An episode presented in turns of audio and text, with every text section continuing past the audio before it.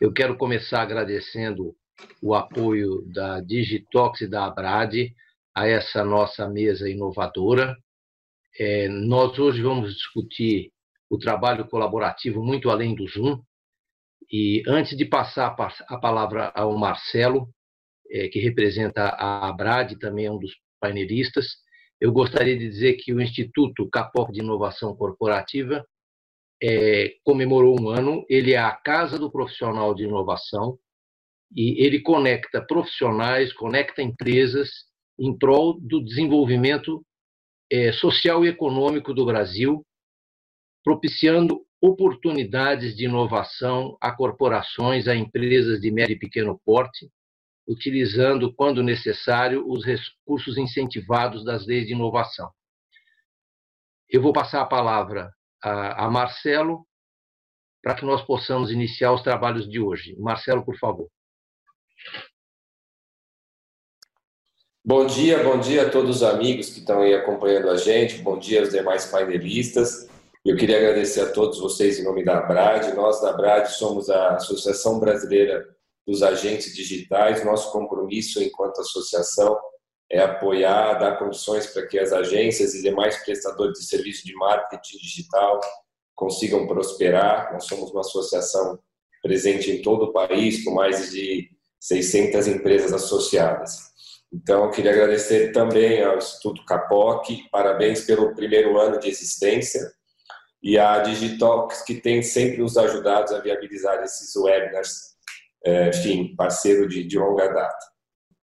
É, eu vou passar agora a palavra ao presidente do nosso Conselho Deliberativo, Ludovino Lopes.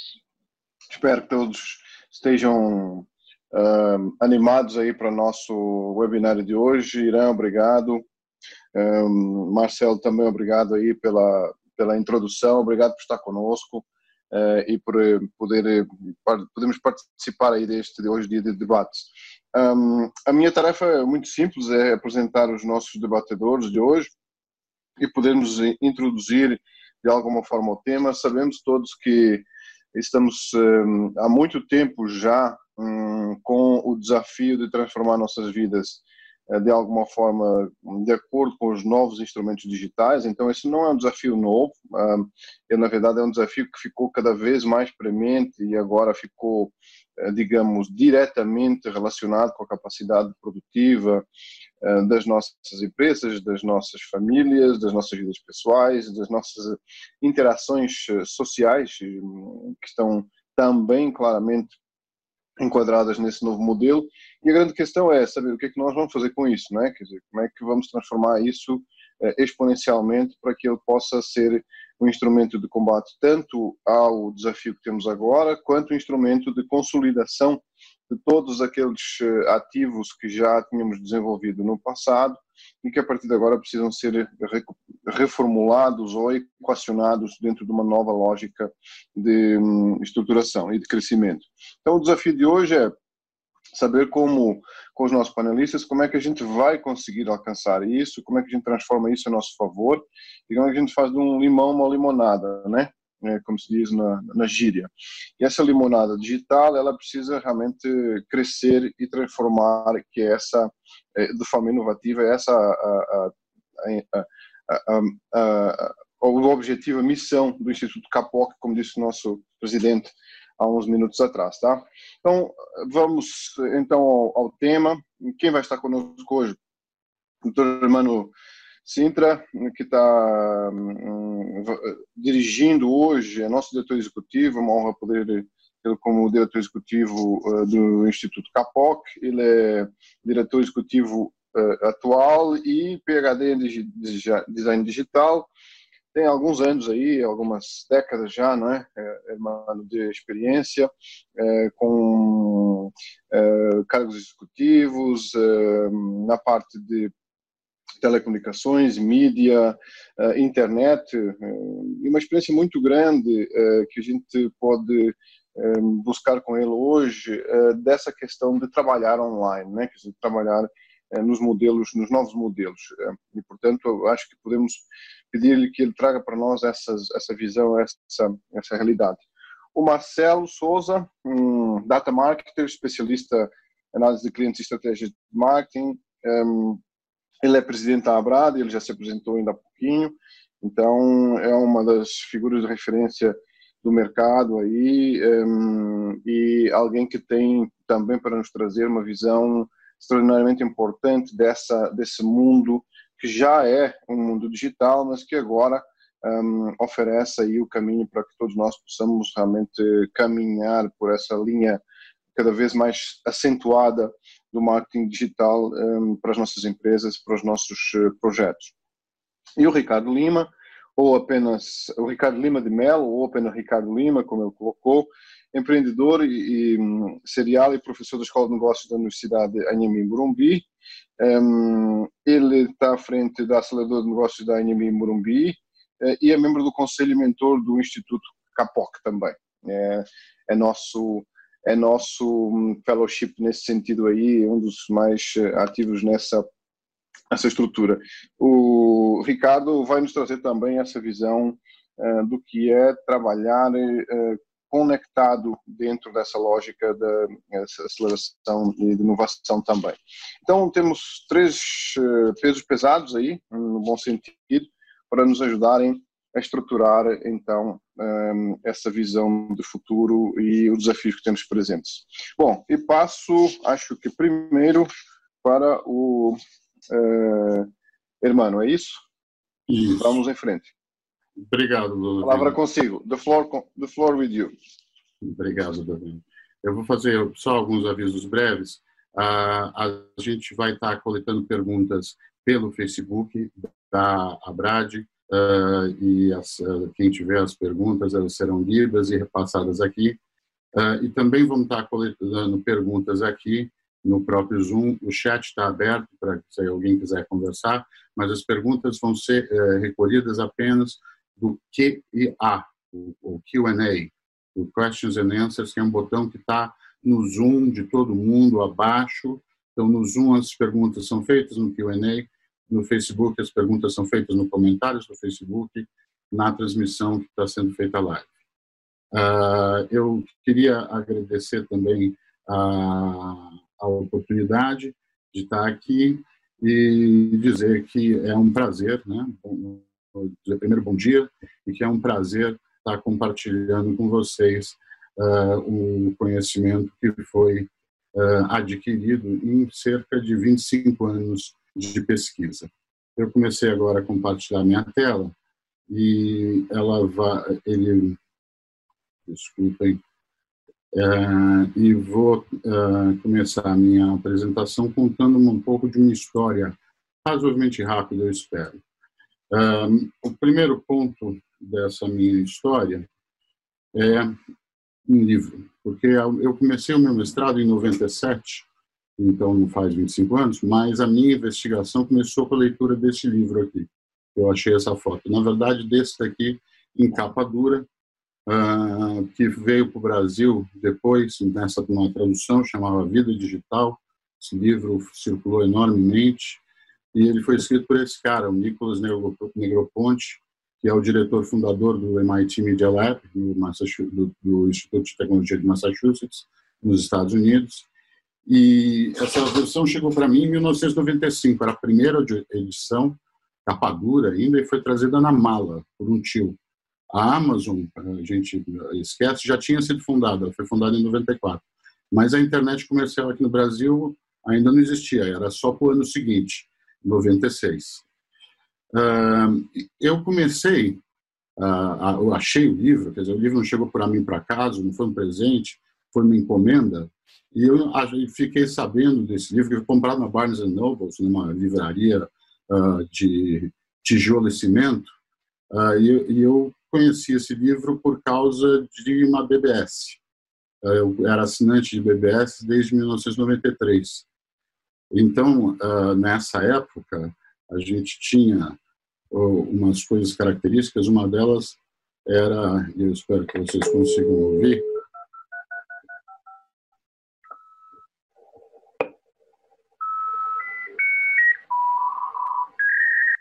muita gente lembra desse barulho. Eu lembro dele muito bem, porque esse barulho, esse barulho foi durante muito tempo meu companheiro. uh, meu companheiro de chega, né? Eu foi meu companheiro de várias noitadas, tardes, porque a gente tinha um, um, um esquema de internet na época que era a Usenet, uma plataforma de discussão digital distribuída e aberta que foi criada em 1979.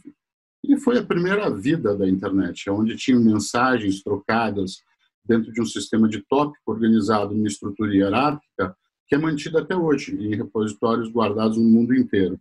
Esses, uh, essa estrutura, ela ainda tem até hoje esses os big eights que são domínios uh, que a gente chama hoje de domínios, na época se chamavam de hierarquias mesmo, o ponto SAI, ponto SOC, ponto to, o toque ponto, SOC ponto, todas essas coisas tinham dentro delas grupos que eram criados a partir de subdomínios, com subdomínios e subdomínios, por, e era tudo muito organizado, é ainda, porque ela ainda existe. Uh, até há pouco eu era uh, assinante de um grupo, e aqui eu vou fazer a minha primeira mudança de plataforma, eu era assinante de um grupo que está aqui.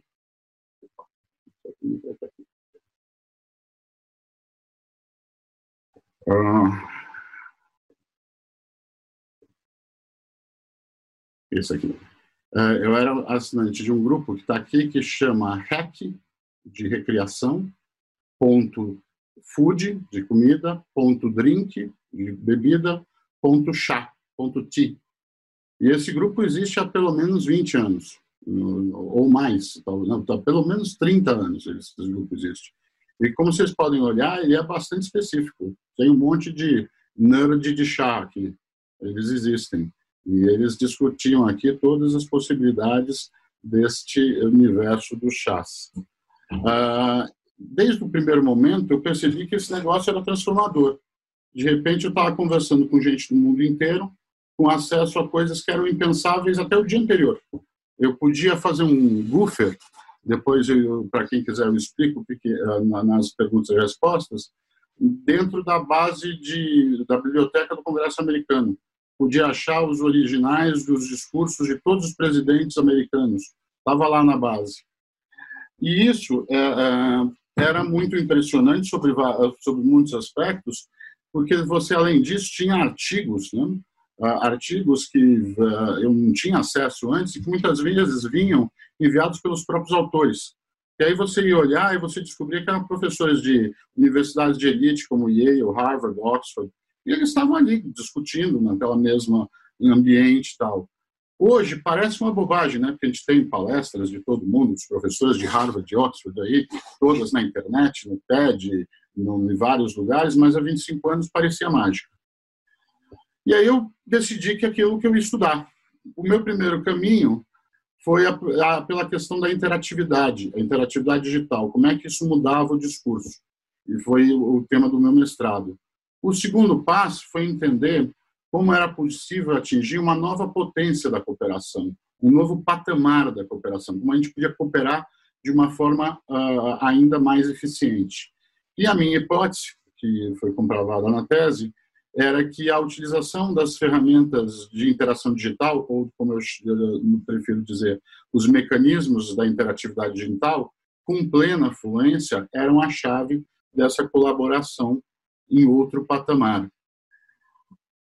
E eu parti de um, de um preceito uh, dado pelo Manuel Castells, sociólogo espanhol de muita importância, que escreveu esse livro, A Galáxia da Internet, e ele dizia que para a gente entender um meio novo, um meio sociotécnico, como ele dizia, chamava, a gente precisa olhar, olhar como os produtores do meio sociotécnico estavam utilizando esse meio, porque afinal de contas eles eram os mais fluentes uh, nos mecanismos que eles próprios estavam criando.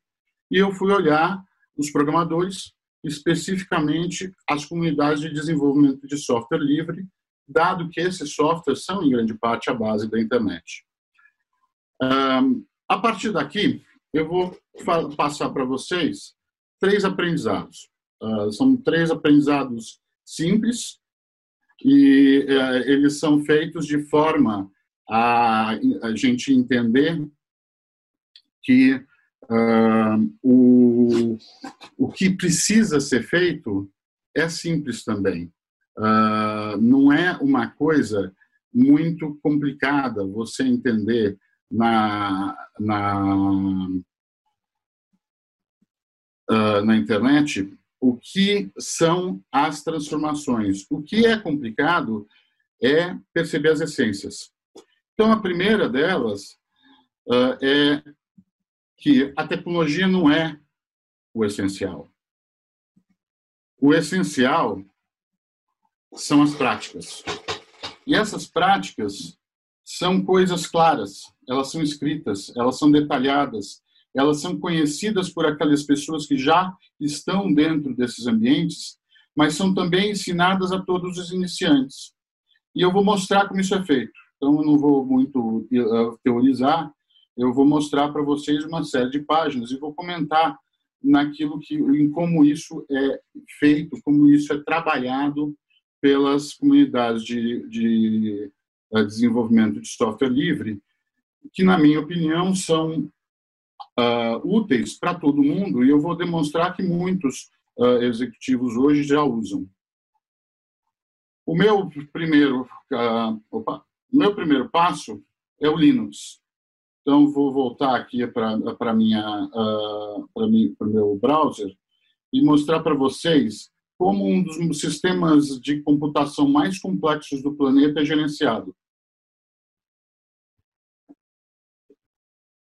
são listas de e-mail. Nenhuma tecnologia complicada, nenhum software da nova, do novo tipo, nenhum workflow, nenhum Slack, nenhum Trello, nada. Lista de e-mail, mailing list. A coisa mais antiga da internet. A coisa que foi criada até antes da Usenet, lá na, na década de 70. Até hoje, eles usam isso. Isso daqui é uma, uma amostra do que aconteceu até basicamente ontem. As datas aqui são sempre as dos começos dos posts, mas aqui você tem respostas dentro desses posts que foram uh, colocadas nos últimos dias. E existe um jeito de conversar muito específico. Vocês estão vendo que essa, essa mensagem ela tem código, é óbvio, sim, isso é complicado, mas ela tem uma mensagem declaratória inicial absolutamente específica, que todo o cara que desenvolve Linux sabe por que, que ela foi feita assim e reclama se ela não foi feita assim. Se alguém mandar uma mensagem que não segue o padrão, essa pessoa está cometendo uma falta dentro do grupo de trabalho. E é, muitas vezes, admoestada, quando não é de verdade chutada ao traseiro, para fora do grupo. Ah, as pessoas têm muita tem muito cuidado com essa forma, porque essa forma é fundamental para eles. E também tem outras tecnologias que são usadas, além dessa tecnologia estranha que muita gente ainda usa, a tecnologia da lista de mensagem é a tecnologia que todos nós usamos ainda como temos grupos de Google Groups ou de Yahoo, é a mesma coisa, são as mesmas listas de mensagem, é o mesmo formato.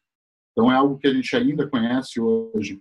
Mas tinha antes essa tecnologia um pouco mais antiga, chamada Internet Relay Chat, e é o IRC, que é um predecessor dos nossos WhatsApps da vida, é um dos serviços de mensagem instantânea. Só que ele é utilizado até hoje pelos desenvolvedores de softwares, e vocês vão me perdoar ah, um pouco a indelicadeza, porque ele é utilizado para impedir que as pessoas que não sabem usar, os manés, entrem lá. É difícil de usar, é chato de usar, tem comando de texto, as interfaces são péssimas. Nunca uma interface gráfica de IRC ficou, ficou importante. As pessoas ainda usam nas interfaces mais antigas. Então, essa outra, essa a, a utilização desse, uh, desse tipo de instrumento é uma utilização que demonstra uma intenção. Esse daqui é o principal, uh, principal local onde estão registrados a grande maioria dos canais de IRC, da grande maioria dos projetos uh, de, de software livre, da comunidade open source. Uh, isso daqui são os canais do Gentoo, que é uma distribuição Linux, baseada em Linux, ele tem um sabor de Linux, vamos dizer, isso que é uma distribuição, ele pega o Linux e coloca coisas uh, agrega diversas outras coisas e faz o que seria um Windows, porque o Linux é ainda anterior, o Linux é um sistema operacional mais na base, e vocês veem que os grupos são específicos. É, são específicos e alguns ainda mais específicos. Aqui, por exemplo, ele está falando de uma linguagem chamada Lisp, que é uma linguagem de inteligência artificial do começo, do começo da inteligência artificial, e aqui você tem o grupo, o canal para discutir o Lisp dentro do Gentoo. Isso daqui uh, são os outros canais que o Gentoo usa. Então, o Gentoo, como a grande maioria, usa IRCs, usa listas de e-mail e usa fóruns de discussão. Os fóruns de discussão uh, são extremamente uh, úteis e são muito um, utilizados também para uma segunda questão do software livre, que é o contato com a comunidade.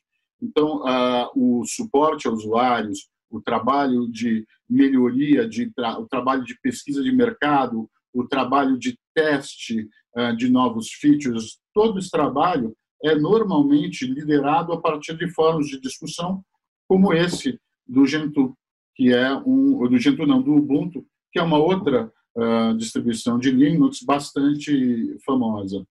Um, agora, o que é importante para entender como esses negócios são usados é entender que as instruções são sempre claras para contribuição, como essas daqui da Fundação Apache. Opa, desculpa. Essas daqui da Fundação Apache. Ela diz: olha, leia antes, antes de encontrar o e-mail, encontre a lista. Você tem que saber como como se comportar, como de como uh, falar aqui, que é um pouco como uh, o que é dito aqui nessas uh, guidelines, né, nessas normas de conduta utilizadas para o RC dentro do Drupal, do Drupal, que é uma plataforma de gerenciamento de conteúdo na web. E, elas, e essa tradição, ela vem de longe. Opa, desculpa, ela vem de longe. Uh, o primeiro documento, embora seja só o primeiro documento, as coisas que estão aqui documentadas nasceram décadas antes, uh, é de 1995 e ele coletou o que foi chamado então da Netiquette, a etiqueta da internet. E as, uh, as, uh, as coisas que estão escritas aqui são ainda muito válidas, do tipo, tem uma lei aqui, eu não vou achar agora onde está, mas que é um adágio muito antigo da internet, que é não ofenda facilmente, não seja facilmente ofendido. É uma das regras que está escrita aqui. Aqui, assim como está escrito como é que responde a troll, como é que apaga uma guerra de, de, de, de flamas, uma flame war, uma, uma, uma incitação que ocorre dentro de um grupo. Todas essas regras foram colocadas aqui porque trabalhavam em cima de um conhecimento bastante antigo e bastante amplo. Além disso, você tem normas sociais que podem ser desenvolvidas de forma bastante complexa. Este é um exemplo uh, da governança do Apache, onde você tem toda uma descrição dos papéis dos stakeholders, se vocês quiserem, de toda a, a Fundação Apache. A Fundação Apache ela é responsável pelo uh, uh, servidor HTTD, que é o que faz basicamente o backbone, a estrutura de 60%, ou às vezes chega a 80% de todo o tráfego que rola na internet, para vocês terem uma ideia da importância desse negócio.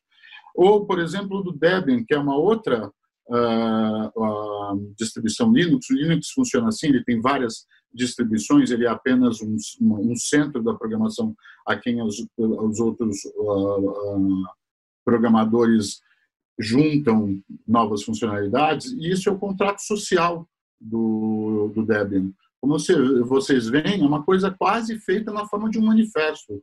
Vamos ser sempre gratuitos, vamos devolver à comunidade, não vamos esconder nossos problemas. É um contrato que é feito entre todos os desenvolvedores. Mas no caso do Debian fica mais complexo ainda, porque em, 90, em 2016, eles não revisaram desde que eu fiz a minha tese de doutorado, ainda bem, eles fizeram essa constituição aqui, que eu li, estudei como é que funcionava tal, e é muito interessante, porque é uma Constituição que basicamente declara muito grande parte como trabalhamos, como falamos, como interagimos. E, ah, além disso, né, vou voltar aqui para o slide, além disso, desses documentos complexos e formais, existe uma preocupação imensa com o engajamento e com o aprendizado dos novatos, dos newbies, que é como a gente chama uh, nesse ambiente, né? Os novatos que não entendem quais são as regras de convivência, comportamento e inclusive as regras de produção, porque além de você ter regras para você entender o que você está lendo, além de ter regras para você entender como você está dialogando, existem regras que explicam como é que você faz produções coletivas, como é que constrói não só software, mas as campanhas de marketing, os processos de atendimento, as rotinas de correção de erro. Uma série dessas coisas são documentadas ao detalhe, que é o que está mostrando aqui. Essa é a página que é oferecida ao, ao, ao cidadão que começa a contribuir para o Gentoo. Como essa é a página que faz a mesma coisa para o processo para o projeto Apache, e essa para uma plataforma chamada WebKit, que vai um pouco mais longe, como eu estava dizendo, e mostra como é, que, como é que entra no desenvolvimento de código, como é que começa a trabalhar junto. E trabalhar junto significa entender como é que eu entrego uma tarefa para alguém pegar tarefa, aquela tarefa que eu levei até uma parte e seguir com ela. Para é, ver essa transição de eu passar o bastão numa corrida de revezamento, precisa ter um método e é isso que, que, que essas páginas declaram. Então, uh, o que a gente está dizendo é que existem regras muito claras e existem regras e sistemas muito básicos. Quer dizer, os sistemas são todos razoavelmente básicos. Existem plataformas mais complexas, eu vou mostrar, mas os sistemas de interação básica são os mais antigos da internet. E, as, as, e os grupos mais uh, complexos, como o grupo do Linux ou o grupo do Samba, que faz o software que permite o Windows falar com o Linux, uh, usam essas ferramentas antigas e só. Será que, desculpa, será que isso está muito longe da gente, né? Então, a minha, eu respondo esse será que está muito longe da gente com um. Uh, ah, não, eu tinha mais dois, dois exemplos para mostrar. Ah, não, está aqui. Com esse cara, o Jack Dorsey. Ele é o CEO do Twitter e também do, do Square. Uh, o Jack, ele acabou de lançar aqui, vocês vão ver no título, uma, um documento onde ele uh, convida todos a acompanhar como é que ele vai gastar um bilhão do dinheiro dele, ele é bilionário, para ajudar na, na, no, na crise da Covid-19. E ele faz isso através de um Google Docs. Eu não vou abrir o Google Docs aqui, mas ele está fácil para vocês encontrarem uh, depois nesse link. E o Google Docs é algum lugar que você pode mexer também, não é um Google Docs que só ele escreve, não. Ele está aberto para se dar ideias, para se fazer contribuições, tem uma pessoa que está cuidando, mas é um Google Docs que ele usa, até porque ele usa Google Docs para gerenciar a empresa deles. O Twitter monta suas reuniões, estrutura suas reuniões e continua a fazer e, e dá conta dos seus planos de trabalho utilizando um Google Docs como base, ou seja, um documento colaborativo que é simplesmente um documento de texto, mas que vários autores podem colaborar e colocar as suas ideias. a outra coisa que, que eu vou, segundo aprendizado, então se o primeiro eu vou voltar rapidinho só para que não, não é a tecnologia, são as práticas. O segundo eh, aprendizado é que é um ambiente de trabalho que é composto por textos. É um ambiente de trabalho que é composto por uma documentação que é transparente, que é constante, tudo é documentado, que é abrangente, ou seja, de todas as coisas, o tempo todo são argumentados, documentados, que ela é permanente, ou seja, é colocado na web para de memória. Você tem posts de muitos e muitos anos, eu vou mostrar um aqui que data de 1993, uh, ah, e eles são organizados de uma forma eficiente para que a ação coletiva, para que o trabalho uh, das equipes flua.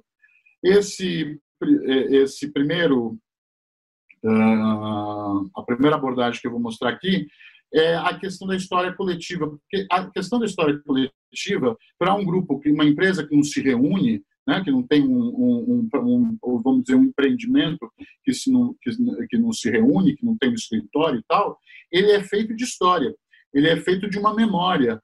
Então, tudo é memoriado. Todo, isso aqui é a memória do, do, do início do Drupal.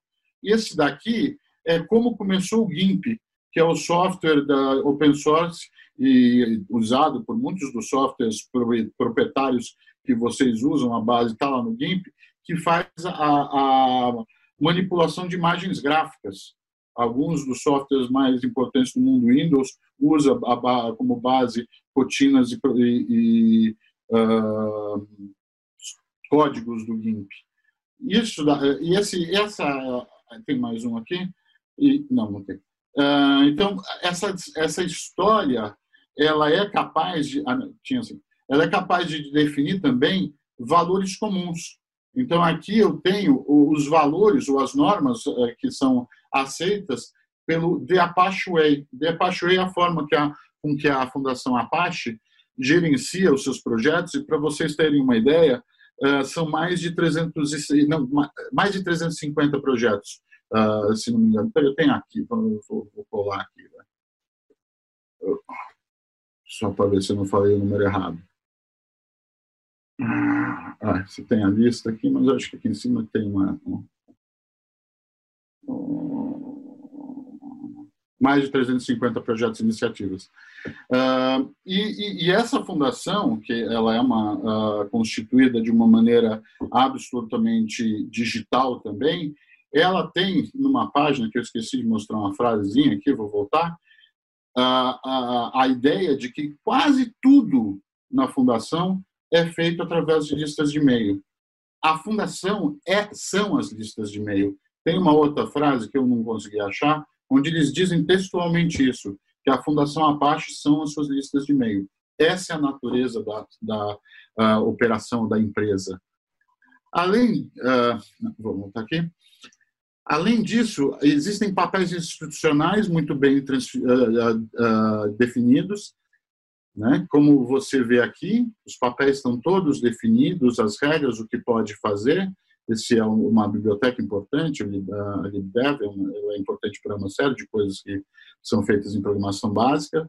Existem uh, transparência nas decisões, isso aqui é, é, é, é a, é a contagem, vamos dizer, de uma, um processo de eleição que aconteceu em 2014 na, no conselho da, do, do projeto Gentoo é um projeto, na verdade.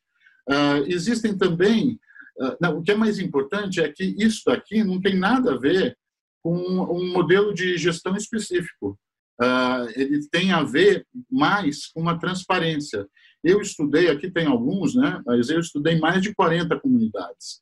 E eu não encontrei nenhuma coincidência, nenhuma coisa que se diga, ah, não, todas as comunidades fazem assim, do ponto de vista da gestão. O que eu encontrei foi Todas as comunidades são transparentes, todas as comunidades gravam tudo que fazem, todas as comunidades organizam suas interações, todas as comunidades dão permanência aos seus documentos, todas as comunidades são absolutamente maníacas, quase, uh, em uh, ser constante na governança. E isso daqui, aliás, eu esqueci de botar um link lá, ah, essa é a governança ah, da, do, do, Ubuntu, então, quer dizer, cada, elas são diferentes, mas são transparentes, são constantes, são muito documentadas, e isso daqui é o tipo de documentação que você vai ver, quer dizer, isso é um log de IRC, isso é um log de uma conversa. Não é uma conversa grande, nem particularmente importante, mas tudo é logado. Toda conversa que ocorreu existe. Inclusive, um dos parâmetros de um documento que eu acho que é um dos que eu vou mostrar, na, é o próximo que eu vou mostrar, é esse aqui, Uh, um dos, dos, parâmetros desse documento, que é o modelo de maturidade dos projetos Apache, quer dizer o quê? Que os 350 projetos da Fundação Apache têm por obrigação chegar a cumprir todas essas normas aqui que eu estou arrolando, de independência, de construção de consenso, de comunidade, de qualidade, dos releases, da licença, do código, eles têm que fazer tudo isso para ser considerado um projeto maduro. E essa regra aqui, que é a mais que eu gosto mais, a regra CS50, ela diz o seguinte: se você tiver um bate-papo no corredor com um colega seu e vocês dois trabalham no mesmo projeto da Fundação Apache, que vocês têm que entender que esses programadores de software livre, eles não são diletantes na sua grande maioria. Na sua grande maioria, eles são pessoas que trabalham em grandes empresas de software e têm horas pagas para fazer o que está aqui. Porque essas grandes empresas de software dependem disso. Você for olhar uma, um, a IBM tem dentro de si a Red Hat, que é uma distribuição de Linux. Uma HP tem dentro das suas equipes o pessoal que faz driver para Unix e para Linux uh, para os seus próprios produtos. Então, as grandes corporações são os maiores contribuintes. E outra coisa que é importante de, dentro desse, de, de, dessa, uh, desse entendimento de quem são essas pessoas é que eles estão trabalhando nesses projetos para um bem que é da própria organização que precisa dele, mas é também um bem comum. Mas aqui, voltando ao meu ponto, se eles estiverem tomando cafezinho num corredor e baterem papo sobre um determinado projeto, é obrigatório que a discussão que aconteceu offline seja documentada, seja relatada no canal do projeto. É basicamente um comportamento que é exigido para que o projeto Apache seja considerado um projeto maduro. E além disso, existem, né, uh, voltar aqui, Uh, e, além disso, existem uh, algumas plataformas que fazem funções mais específicas. Esse, por exemplo, é a plataforma do, chamada Bugzilla, que é o que a maior parte dos projetos open source usa, ou não a maior parte, mas os mais antigos usam, hoje tem alguns novos, para fazer correção de erro. Então, teve um bug no software. O, o, o, usuário vai lá e diz: Olha, tive um problema no meu software, e manda um report. Tem uma turma que, é, que são os leitores e, e, e os distribuidores dos bugs. Eles pegam o bug, olham para ver se é bug mesmo, não foi um mero erro do usuário, e distribuem a tarefa de consertar o bug para alguém. Essa pessoa que recebeu essa tarefa de consertar o bug, conserta, submete, alguém revisa tal, tudo isso é controlado dentro dessa, plataforma. Então, ela, ela olha o erro, ela, é, é, você declara o erro, você, você uh, como é que chama? Uh, registra um erro, uh, atribui o erro a uma determinada pessoa que vai consertar, revisa o conserto que ela fez e dá baixa no erro. Então, já, já, já temos plataformas muito mais específicas. Essa daqui é uma página, não é nem uma plataforma tão específica, mas é uma página estruturada, quer dizer, todos os pacotes utilizados dentro do FFmpeg uh, do, do, Ubuntu, que é o que faz uh, grande parte do processamento de vídeos, inclusive se no mesmo no mundo Windows ou no mundo Macintosh você já usou VLC, ele está usando esse software, o FFmpeg, Uh, tudo isso está descrito aqui. Aqui eu, tenho, eu abri um, um, Não, é isso que eu abri? Não, uh, não, acho que eu tenho outro lugar. Aqui tem todas as estágios dos pacotes. Se eu clicar em algum lugar aqui, que eu achei que era o que eu tinha aberto, ou talvez eu tenha mais para frente, tem o changelog. Tem a descrição de tudo que mudou a cada versão do software. Tudo isso é extremamente bem documentado. Além disso, você tem repositórios ah, ainda hoje uh, mais complexos, né, com diferentes níveis de, de, de, complexidade. O mais importante é o GitHub, o, que é a segunda grande oferta ao mundo de um mesmo cidadão, que é o Linus Torvalds. O Linus Torvalds, que é o criador do Linux, ele não só iniciou o Linux e fez, deu uma grande contribuição ao mundo ao fazer isso, uh, ele começou o Git. E o Git é usado hoje para construir software, para modelar, para desenhar, para manter software de todos os tipos. Eu, eu acho que é hoje difícil você encontrar um time de produção de software, seja ele software livre, software proprietário, que não utilize o Git para guardar os códigos, para trocar, uh, uh, para conversar, para trocar uh, alterações do código, modificações, para projetar novos features, tudo é feito no Git. E o Git, é, ele além de ser, ele tem funções muito específicas, você é capaz de ver os usuários, é capaz de ver o que, que eles uh, fizeram. Esse daqui são os últimos, uh, as últimas tarefas realizadas em cada um desses pacotes. Você sabe quando foi feita, você pode clicar e entender o que, que exatamente foi feito, uh, ver o que, como, é, como é que o código foi modificado e tudo mais. Quer dizer, está tudo muito disponível mas também é uma ferramenta, aqui é uma tarefa específica, é um pull request, mas também é uma ferramenta que permite uh, você uh, trabalhar uma determinada hierarquia de construção de, de, de trabalho coletivo que é muito diferente, que é, que é uma hierarquia distribuída. Eu, durante a minha pesquisa, eu vi uma, uma palestra gravada do Linus Torvalds para um grupo de engenheiros do Google, que eu, assim, é um grupo ali que eu vou te dizer que o, o mais bobo ali era dez vezes mais inteligente que eu. Eu não tenho a menor dúvida que não tinha ninguém na plateia que não beirava a genialidade. E olha, o Linux bate tanto na, na, nessa moçada que é engraçadíssimo. E aí você percebe que eles tinham um modelo que não encaixava num formato de trabalho distribuído, porque eles trabalhavam dentro de um formato hierárquico. Não fazia sentido que as tarefas não fossem hierarquicamente organizadas. Não fazia sentido eu pegar o meu instrumento de trabalho e dizer cada um tem uma cópia, faz o que quer, eu quiser com a sua. A única diferença que existe entre uma, uma cópia de um, de um código Linux uh, que eu faça na minha máquina e que o Linus Torvalds faça na máquina dele é que o dele é do Linus Torvalds, então todo mundo confia. E o meu, ninguém vai saber o que é nem vai se importar. Afinal de contas, nem programador Linux eu sou.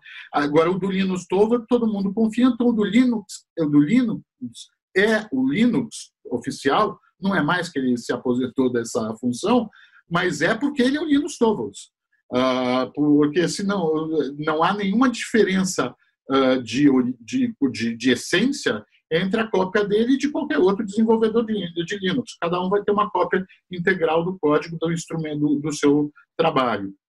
A próxima coisa, daí eu faço que uma parada, né, quer dizer, os processos de revisões, estava falando, dessas interfaces entre colaboradores, e, a, e essa parada de novo para fazer o questionamento. Ah, não funciona no negócio complexo, fala sério. E aí, assim, a resposta está aqui, né? A resposta está nesse cara aqui, que tem uma empresa que é uma empresa de um bilhão de dólares, é um não é nem mais um unicórnio, porque ela é bastante consolidada, chama WordPress, eu acho que muitos de vocês estão familiarizados, já viram um site, um blog em WordPress, e o Matt Wullenberg, ele dirige essa companhia. A peculiaridade é que essa companhia não tem um único escritório, tem mais de mil funcionários, não tem uma sala. Toda ela é remota. 100% da companhia é remota. 100% da companhia ocorre dentro de plataformas digitais. Todo o trabalho.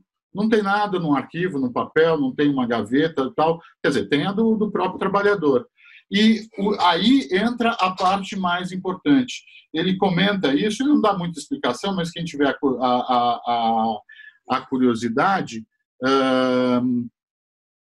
ele comenta isso num, num podcast recente do, do Master of, Masters of Scale, que é um podcast do Reid Hoffman, que é o criador do LinkedIn, é muito bom, eu recomendo a todos que tiverem interesse sobre o assunto de startups e tal, que ouçam o Master of Scale.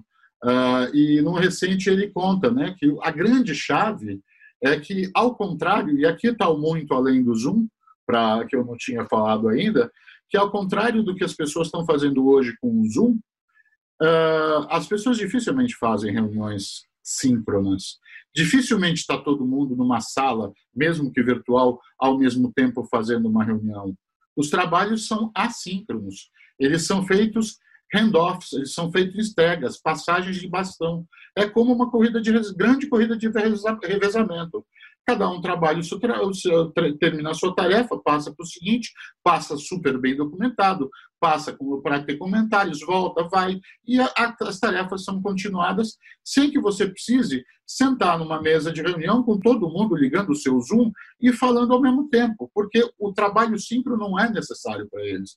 E por isso as pessoas podem sair para ir no supermercado a hora que necessário, podem ir pegar os filhos na escola, fazem o horário que quiserem, trabalham, trabalham das suas próprias casas.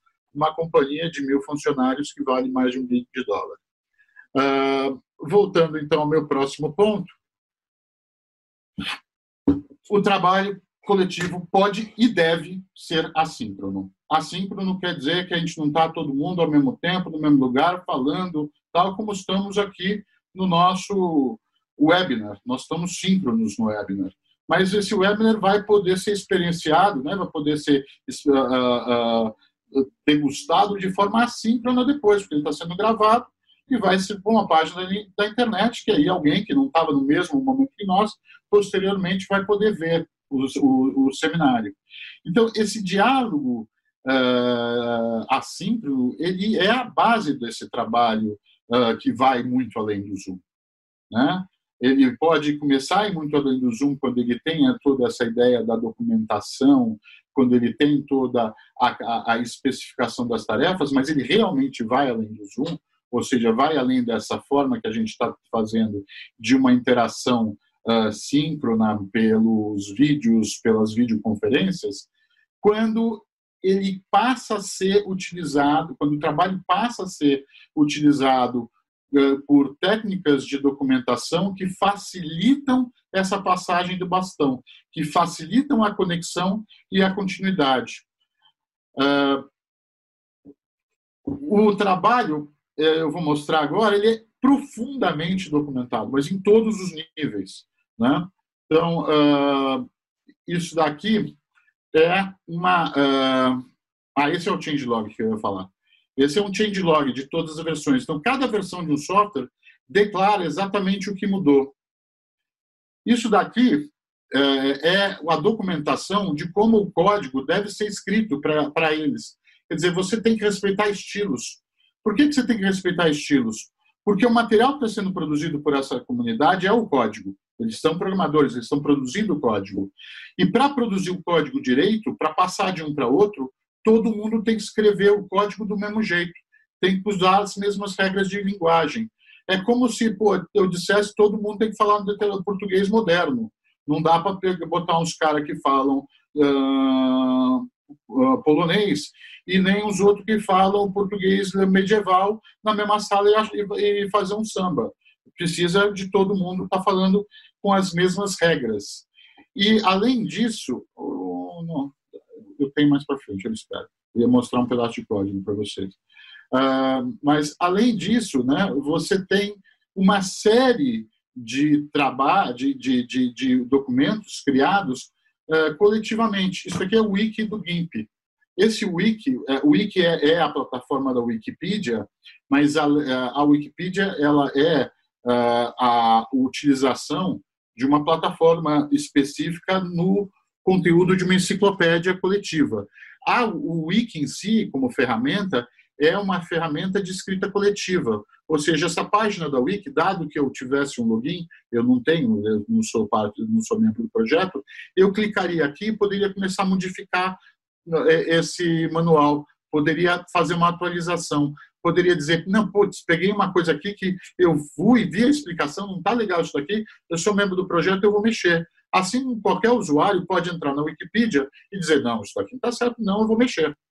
Então, essas ferramentas de, de, de colaboração são simples, né? ou são coisas uh, até mais complexas que tem toda uma, uma política que diz como é que tem que fazer, como é que se lança um release, o que, que ele tem que conter. Quer dizer, é algo que pode ser levado a, a extremos de, de, de, detalhamento e também, isso é talvez o mais importante, pode ter outros usos. Né? Isso daqui é o, um, um, um documento da Doc Network, que é um Doc.io, é um projeto que eu venho acompanhando, que eu gosto muito, não do projeto, eu gosto muito do que eles estão fazendo do ponto de vista da organização do próprio projeto. E eles usaram o Git para fazer uma decisão de governança.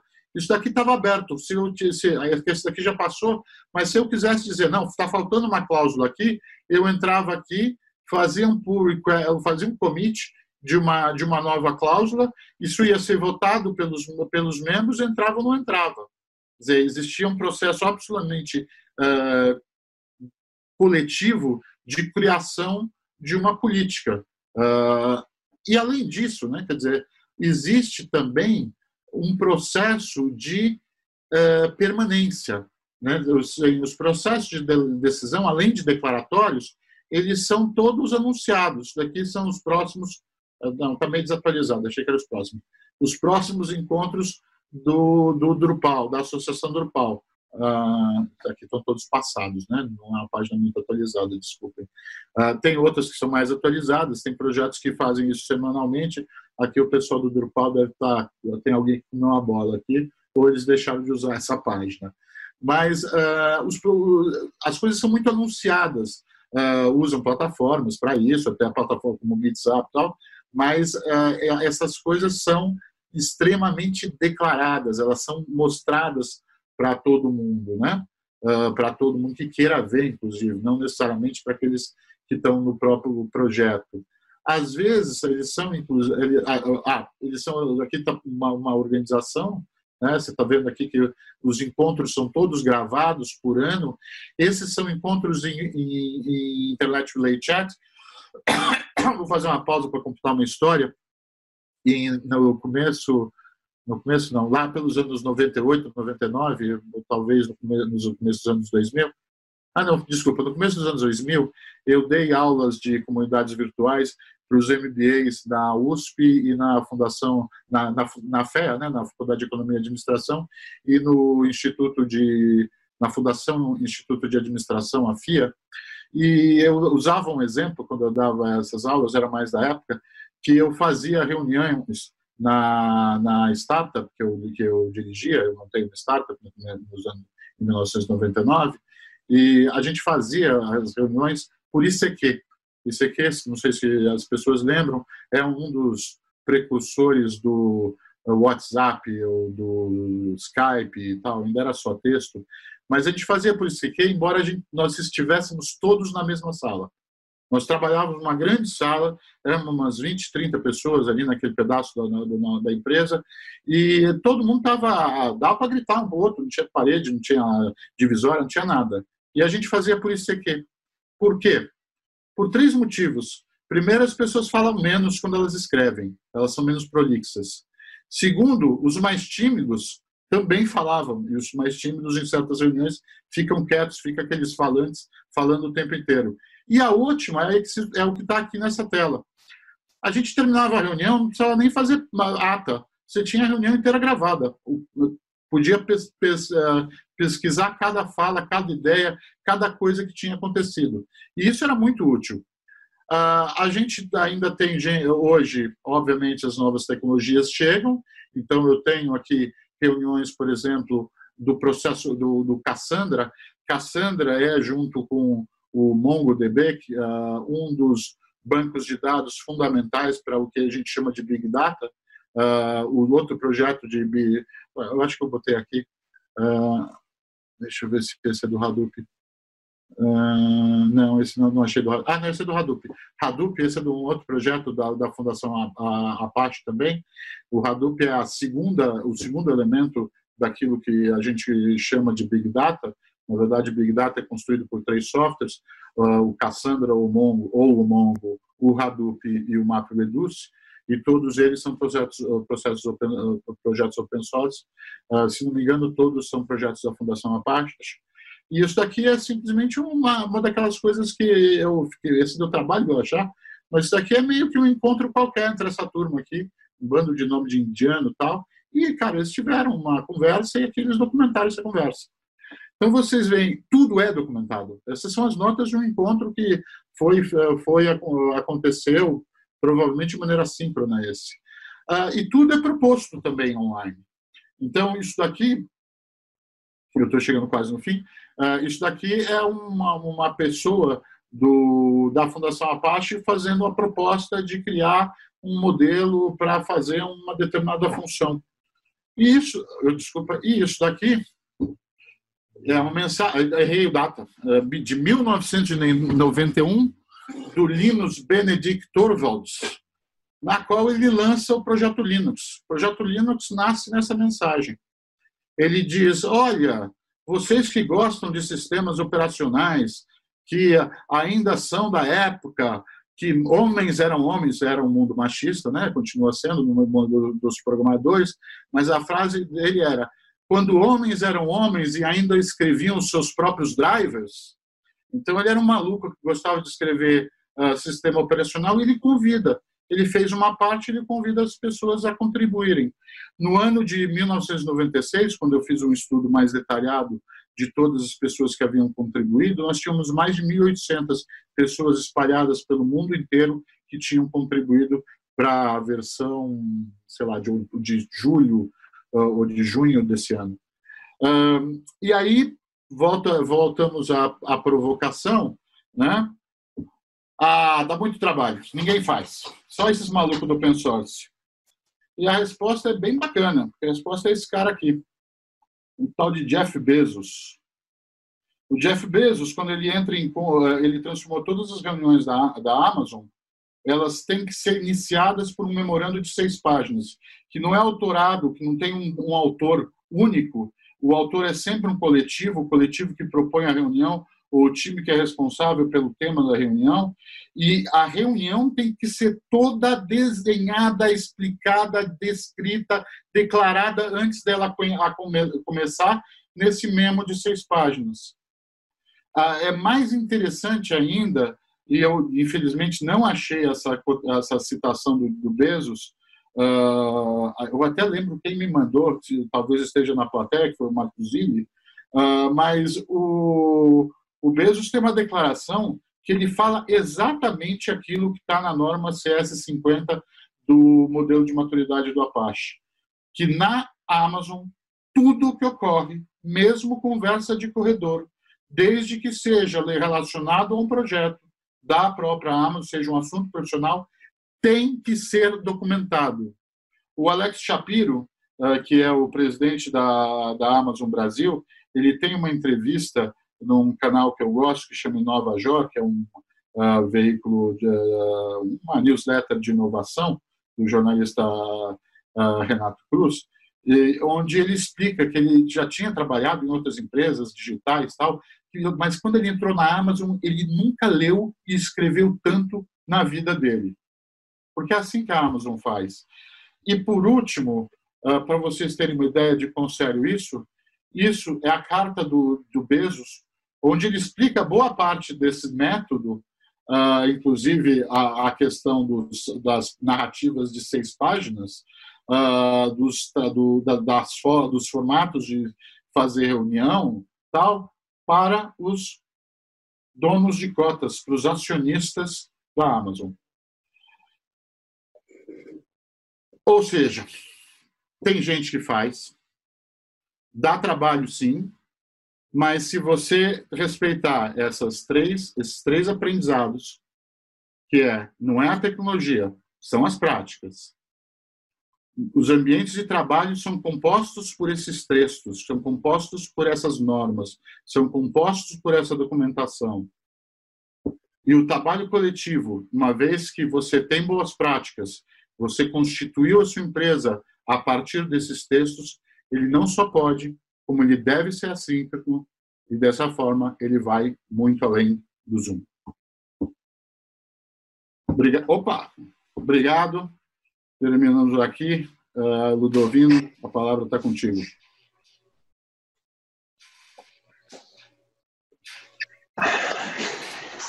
Hermano, obrigado aí por essa viagem uh, de, do tempo, não é? Você foi quase no túnel do tempo, nos trouxe de volta ao presente. Um, eu fiquei eh, impressionado porque eu também sou um, um early adopter e um programador lá de trás, embora tenha perdido um pouco o pé aí com, com o tempo. Mas um, o, que, o, que, me impressiona na, na, na, na, na sua, sua colocação é, é, essa questão do rigor que está por trás, mesmo usando um, ferramentas simples, né? Então, assim, a questão das práticas ela é fundamental dentro dessa estrutura. O ponto principal, talvez alguns dos nossos internautas queiram fazer essas perguntas, mas é na verdade saber como é que se transforma isso em favor das nossas novas organizações, não é? Como é que a gente precisa colocar tanto o caráter dessa disciplina e dessas práticas ao serviço da inovação e ao serviço dos novos modelos que precisam ser trazidos de colaboração um, uh, uh, permanente nessa nessa virtude aí do, do assíncrono, né? para que a gente não não não comece a repetir no virtual aquilo que a gente fazia no físico, que é reunir todo mundo na mesma sala e, e não mudar esse, esse, esse esquema. Né? Então o desafio está lançado aí uh, e eu queria passar então uh, para o Marcelo, uh, Marcelo de Souza, o nosso diretor executivo da Market Data, para que a gente possa ouvir o Marcelo uh, e nos trazer aí a sua, a sua, as suas colocações. Marcelo, a palavra consigo. Eu preciso respirar um pouco, porque estou me sentindo bastante newbie aqui. eu até peço que não, não mandem essas perguntas sobre a apresentação dele para mim, porque eu não vou ter a mínima condição de opinar. É, eu, tenho, eu tenho 48 anos e, e eu me sinto parte de uma geração que foi muito sacaneada desde o início, porque eu comecei em 94 e fiz curso de datilografia. Aí, de repente, me deram um computador. Aprendi a usar o fax, aí, de repente, entrou a internet.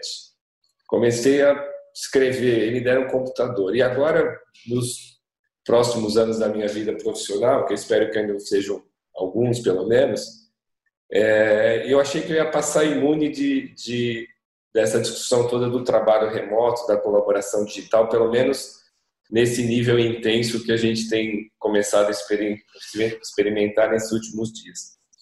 Então, eu, a única certeza que eu acho que eu tenho é que a quantidade de transformações e de mudanças por, por qual minha geração está passando, ele vai ser menor do que aquela que os meus filhos vão ver, né? Porque a gente agora está olhando o advento de tantas outras tecnologias, só para citar uma delas, a própria inteligência artificial, que é um assunto que eu me dedico muito na marketing da, que ela vai é, é, colocar questionamentos ainda mais profundos em relação à necessidade de muitos trabalhos que existem hoje em dia, né? E como é que a máquina vai colaborar digitalmente, não só não só humanos colaborando digitalmente, mas humanos e máquinas de alguma forma se comunicando cada vez mais em linguagem natural ou de uma forma que nem a gente mais saiba que vai estar falando com uma máquina ou com uma pessoa, vai ser transparente. Então, é, é, eu, eu entendo que que a gente vive realmente um momento delicado, né? E, e é, é muito importante que a gente de alguma forma sobreviva. Essa, pelo menos, é a minha expectativa. Quando a gente fala de colaboração digital, colaboração digital talvez seja um, um, um subsegmento de todo o arcabouço de transformação digital, né? que é uma buzzword, que na verdade transformação digital hoje é business, é fazer negócio, porque o, digital está em tudo. Mas quando a gente fala de colaboração digital, eu acho que a gente tem três ou quatro grupos de, vou dizer, de ferramentas ou de funções que que são importantes. A gente está falando de tecnologia de comunicação, né, que a gente pode pegar desde as das BBS, do e-mail, do Zoom, Skype, mas são soluções que permitem as pessoas se comunicarem de forma eficiente, independente do lugar que elas estejam, né? A gente está falando de soluções de gestão de projetos que permitem você compartilhar projetos usando um termo do Emmanuel assincronamente, mas documentar isso e garantir visibilidade para todos, né? Estou falando de Trello, estou falando de qualquer outra solução que permita documentação. Algumas soluções de comunicação também podem permitir um dia de documentação, o irmão citou o e-mail como uma solução que consegue fazer as duas coisas. E eu estou falando de soluções de compartilhamento de documentos, né, que permite essa economia colaborativa, onde todo mundo contribui. O Google Docs talvez seja uma das maiores plataformas, o Dropbox, onde eu posso compartilhar arquivos. E, por último, grupo é toda a parte de integração de soluções, de, de, de aplicações de, de, que, que melhora a integração. Se eu sou um contador trabalhando na minha casa, eu preciso ter acesso a um sistema, seja na nuvem ou não, que permita as outras pessoas é, continuarem a partir da minha atividade no processo fluente. Então, quando a gente fala de comunicação digital, a gente está falando basicamente desses subsets de, de recursos que tem que ter, que tem que existir. Alguns deles já vinham sendo utilizados. Então, a gente utilizava o Zoom ou o Skype um pouco antes disso, algum tempo para comunicação, outros menos ou com menor intensidade. Eu, por exemplo, não sou um fã do Google Docs. Eu, eu acho estranho você fazer uma alteração e não, não precisa salvar depois. Né? Para mim é, é, uma quebra de paradigma. Mas é, é não estou me sirvo como exemplo, mas estou fazendo uma força para caminhar na velocidade que as coisas me pedem. Mas é importante é, avaliar que até então era muito nice to have. E agora a gente está indo para um momento que tudo que era nice to have está se tornando obrigatório. Vocês estão vendo essa tela que eu peguei hoje de manhã no, no LinkedIn?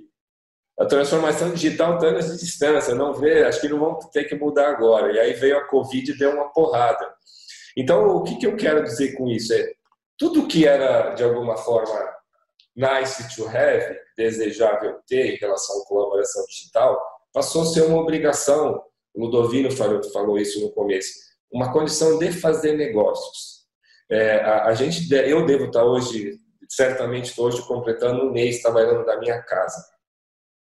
E, e na primeira semana, quando a gente é, é, decidiu colocar as pessoas em home office, a primeira preocupação da tecnologia das empresas era construir a condição das pessoas operarem remotamente. Notebook, acesso via VPN, segurança, processamento.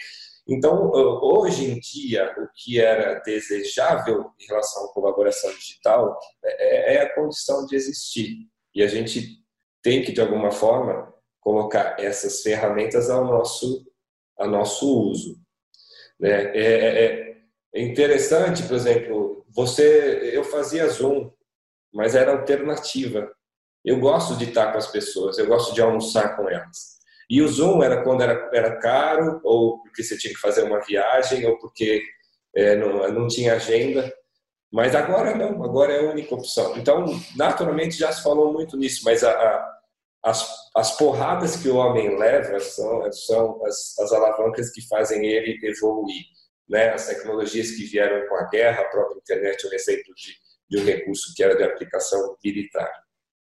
É, Para que, que serve a, a colaboração digital? Primeiro, o Emmanuel comentou muito bem, é, a tecnologia ela é importante, a usabilidade ela é essencial.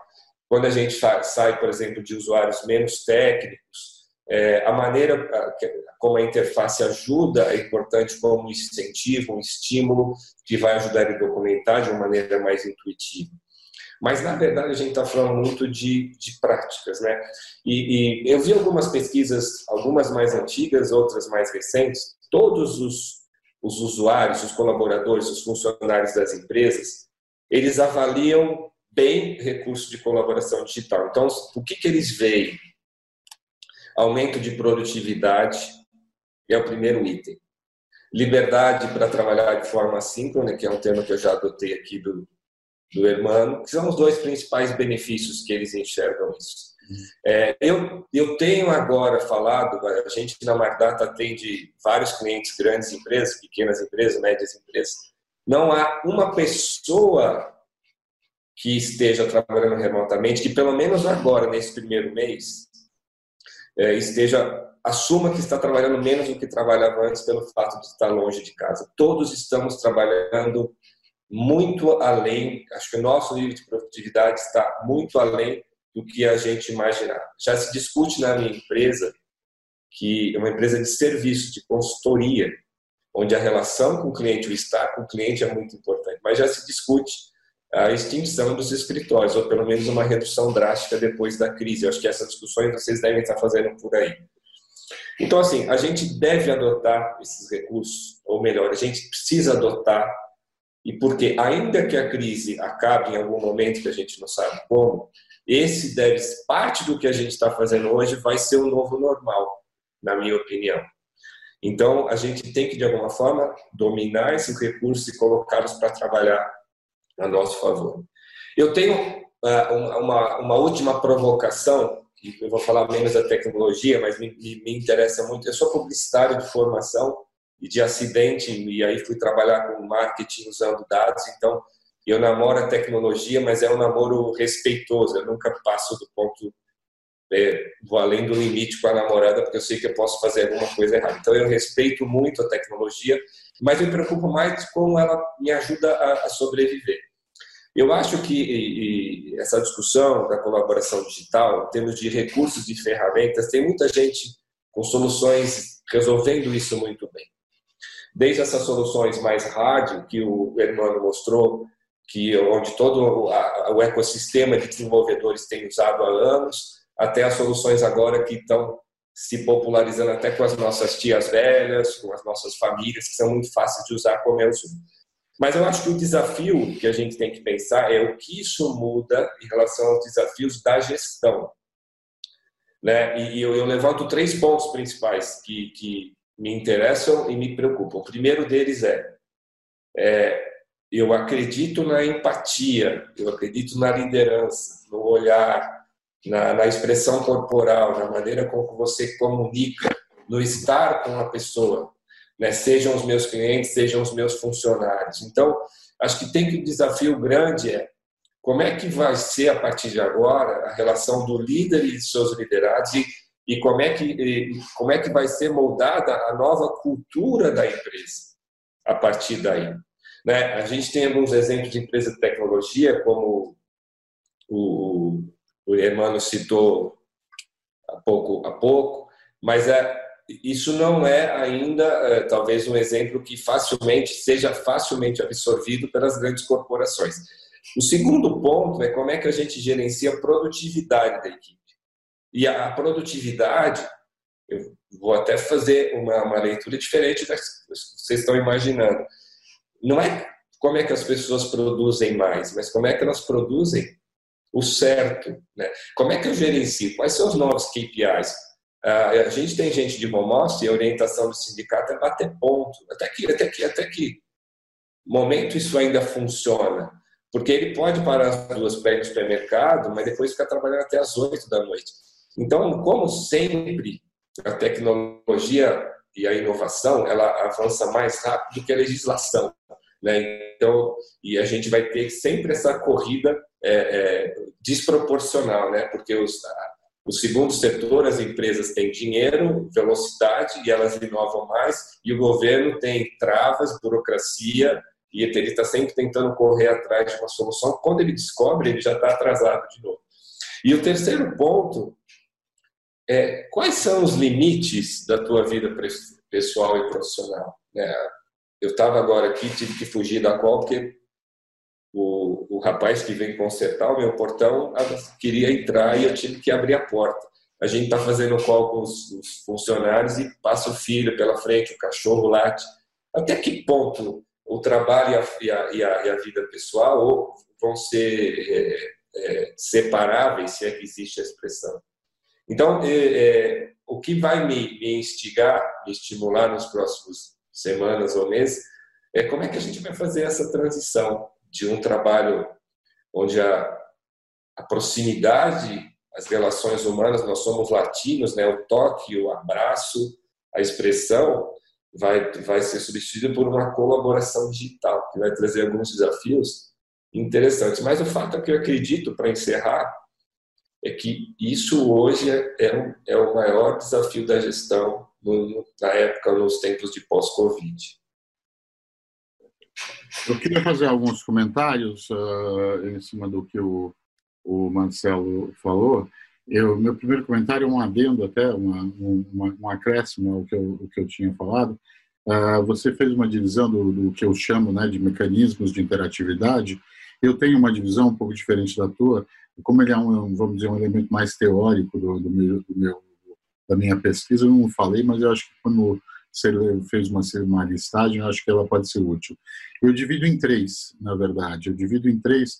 Ela é uma divisão que tem uma origem até mais nobre, ela vem da fenomenologia persiana, que é o, o Charles Sanders Peirce, que é um dos uh, grandes nomes da semiótica, Uh, e ela trabalha que a gente, a gente entenderia que as coisas que estão na internet, que a gente usa para interagir, para produzir, para tal, elas teriam uma primeira natureza que é a natureza da impressão, ou seja, daquilo que eu escrevo e alguém lê, daquilo, daquilo do conteúdo que impressiona alguém, né? Uh, que pode ser uma imagem, não precisa ser um texto, mas é algo que eu publico, pode ser um vídeo, é algo que eu publico e uma outra pessoa vai lá e lê, não há diálogo. Né? Existe uma interação, mas a interação com aquele documento, com, aquela fra... com aquele uh, texto que é produzido. Eu, isso, eu chamo isso de, poten... de potencial impressivo. E tenho um outro que chama que eu chamo de potencial afetivo, que é a questão de tudo que dá diálogo. Tudo que a gente a, a, consegue entrar em relação com o outro. Tudo que tem o formato da empatia, até que você falou. Né? Quer dizer, é tudo que, todos os mecanismos de diálogo, os fóruns de discussão, a, os chats, as videoconferências, os e-mails, todos esses são instrumentos que você fala um com o outro, tem uma, um diálogo, é, que é o que eu chamo de potencial afetivo. E o potencial último é o potencial produtivo, que há tudo aquilo, e aí entram também as plataformas que você citou, Marcelo, que é capaz de levar à produção ou seja, é capaz de, de fazer com que as pessoas não só uh, leiam alguma coisa, entrem em diálogo, mas elas colaborem para produzir, elas têm ali um mecanismo que orienta uma produção, foi o que eu tentei mostrar com o software, mas existem vários outros, quer dizer, eu também estudei uh, alguns casos como a Wikipedia, e também estudei algumas revoltas uh, feitas uh, por grupos na internet, inclusive o famigerado Anônimos, entre outros, que usam ferramentas digitais para combinar suas táticas de guerra, os seus meios de ataque uh, e tudo mais. E essas são formas produtivas, quer dizer, tem manuais de operação, mas as pessoas vão lá e operam juntas, né? Também usam canais de, de diálogo. Uh, o terceiro ponto que eu queria co colocar aqui, dizer, são os meus, o segundo ponto são os mecanismos, é, a questão das tecnologias que você citou uh, é interessante ver. Né? Hoje você tem, mesmo nesses grupos dos uh, desenvolvedores de software livre, algumas uh, comunidades que estão começando a usar Slack, Trello, tal. são excelentes ferramentas, né? Eu tive a oportunidade de, em startups que eu, com, com as quais eu trabalhei nos últimos 10 anos, trabalhei com startups de todos os cinco continentes, sem, sem nenhuma exceção, uh, eu tive muito a, a, a, vi muito assim casos bem sucedidos e mal sucedidos de implementação de Slack, por exemplo. A ferramenta é ótima. O problema não está na ferramenta. O problema está na prática. Então, eu estava numa determinada companhia que eles botaram o Slack e o Slack deu os burros na água em menos de dois meses. Agora, depois né, também trabalhei com uma outra que usava Trello à perfeição. Não tinha nada que não, não tivesse um Trello.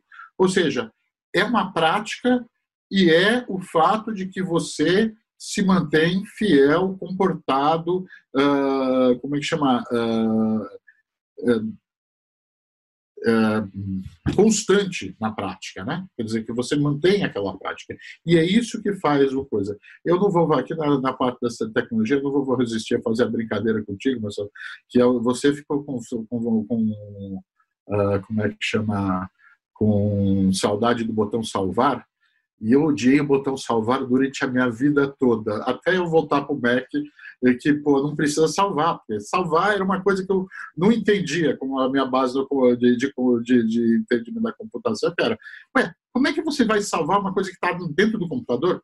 Não precisa salvar, o computador sabe, está lá, está dentro lá, eu vi aquele texto, estava lá, como é que eu perdi? Não precisa salvar, né? Quer dizer, salvar foi uma coisa criada pelo, pelo mundo do Windows que no mundo do Unix não existe. O mundo do Linux, né? Não, não existe. Uh, a questão outra que eu queria tra trabalhar, só para fechar meu comentário sobre o teu, é a questão da empatia e também desses limites. Uh, o, a empatia, é, eu, eu tenho, a, a, vamos dizer, essa vivência de estar tá fazendo essa coisa que a gente está todo mundo fazendo há bastante mais tempo. Quer dizer, eu trabalhei com equipes de startups estrangeiras nos últimos 10 anos, então, para mim, fazer reunião por Zoom fazer esse tipo de chamada com as equipes que estavam em outros países era hábito, absolutamente uma prática não diária, como é hoje, mas era uma prática semanal. Uh, e você acaba, é óbvio que não dá para não dá para dizer que substitui a questão da, da, da, presença, né? A presença é insubstituível. Todos os traços da empatia, a, você vê a pessoa como um todo, você entender o, o, a posição do corpo, a leitura do corpo, a, a, a presença da pessoa, né? Uh, isso é insubstituível. Agora, eh, a outra uma questão que é importante a gente perceber é que dentro desses grupos que trabalham à distância, os laços afetivos se tornam tão sérios quanto. E eu não vou conseguir te dar muitos exemplos da, das empresas, mas eu acho que vale a gente recorrer para uma coisa que é bastante sabida, né? que é uh, o número de, de, de, de ocorrências que a gente tem do namoro, né, pela, pela internet, dos casos amorosos que nascem a partir de encontros virtuais e que progridem, né? Quer dizer, então é óbvio que o afeto, a parte da empatia vai sofrer, mas por outro lado a gente tem que lembrar que os afetos são possíveis e que a, a internet é de verdade também toda essa parte do dialógico, tal, ela é uma máquina de afetos, né? E por último eu vou fazer só um comentário do Zoom aqui dos limites Uh, a gente hoje está né, tá usando muito essa questão, ah, está invadindo a nossa casa e tal, está uh, invadindo a nossa vida e tal, mas ainda é porque a gente está no trabalho síncrono. Se você perguntar para um cara que trabalha no WordPress se trabalhar em casa invade a vida dele, ele vai dizer para você que nem pensar. Eu tenho a minha hora de ir no supermercado, eu pego minhas crianças tal. Agora, o número de encontros síncronos deles, o número de reuniões que está todo mundo junto, é mínimo. Então, um trabalho, um trabalho remoto, um trabalho uma colaboração digital, como a gente brincou de nomear esse, esse webinar, webinar, que vai muito além do Zoom, é, um é uma forma de trabalho ou, remoto, de colaboração digital, que tem menos impacto na nossa vida e na diária, pessoal, nas nossas casas. Ludovino?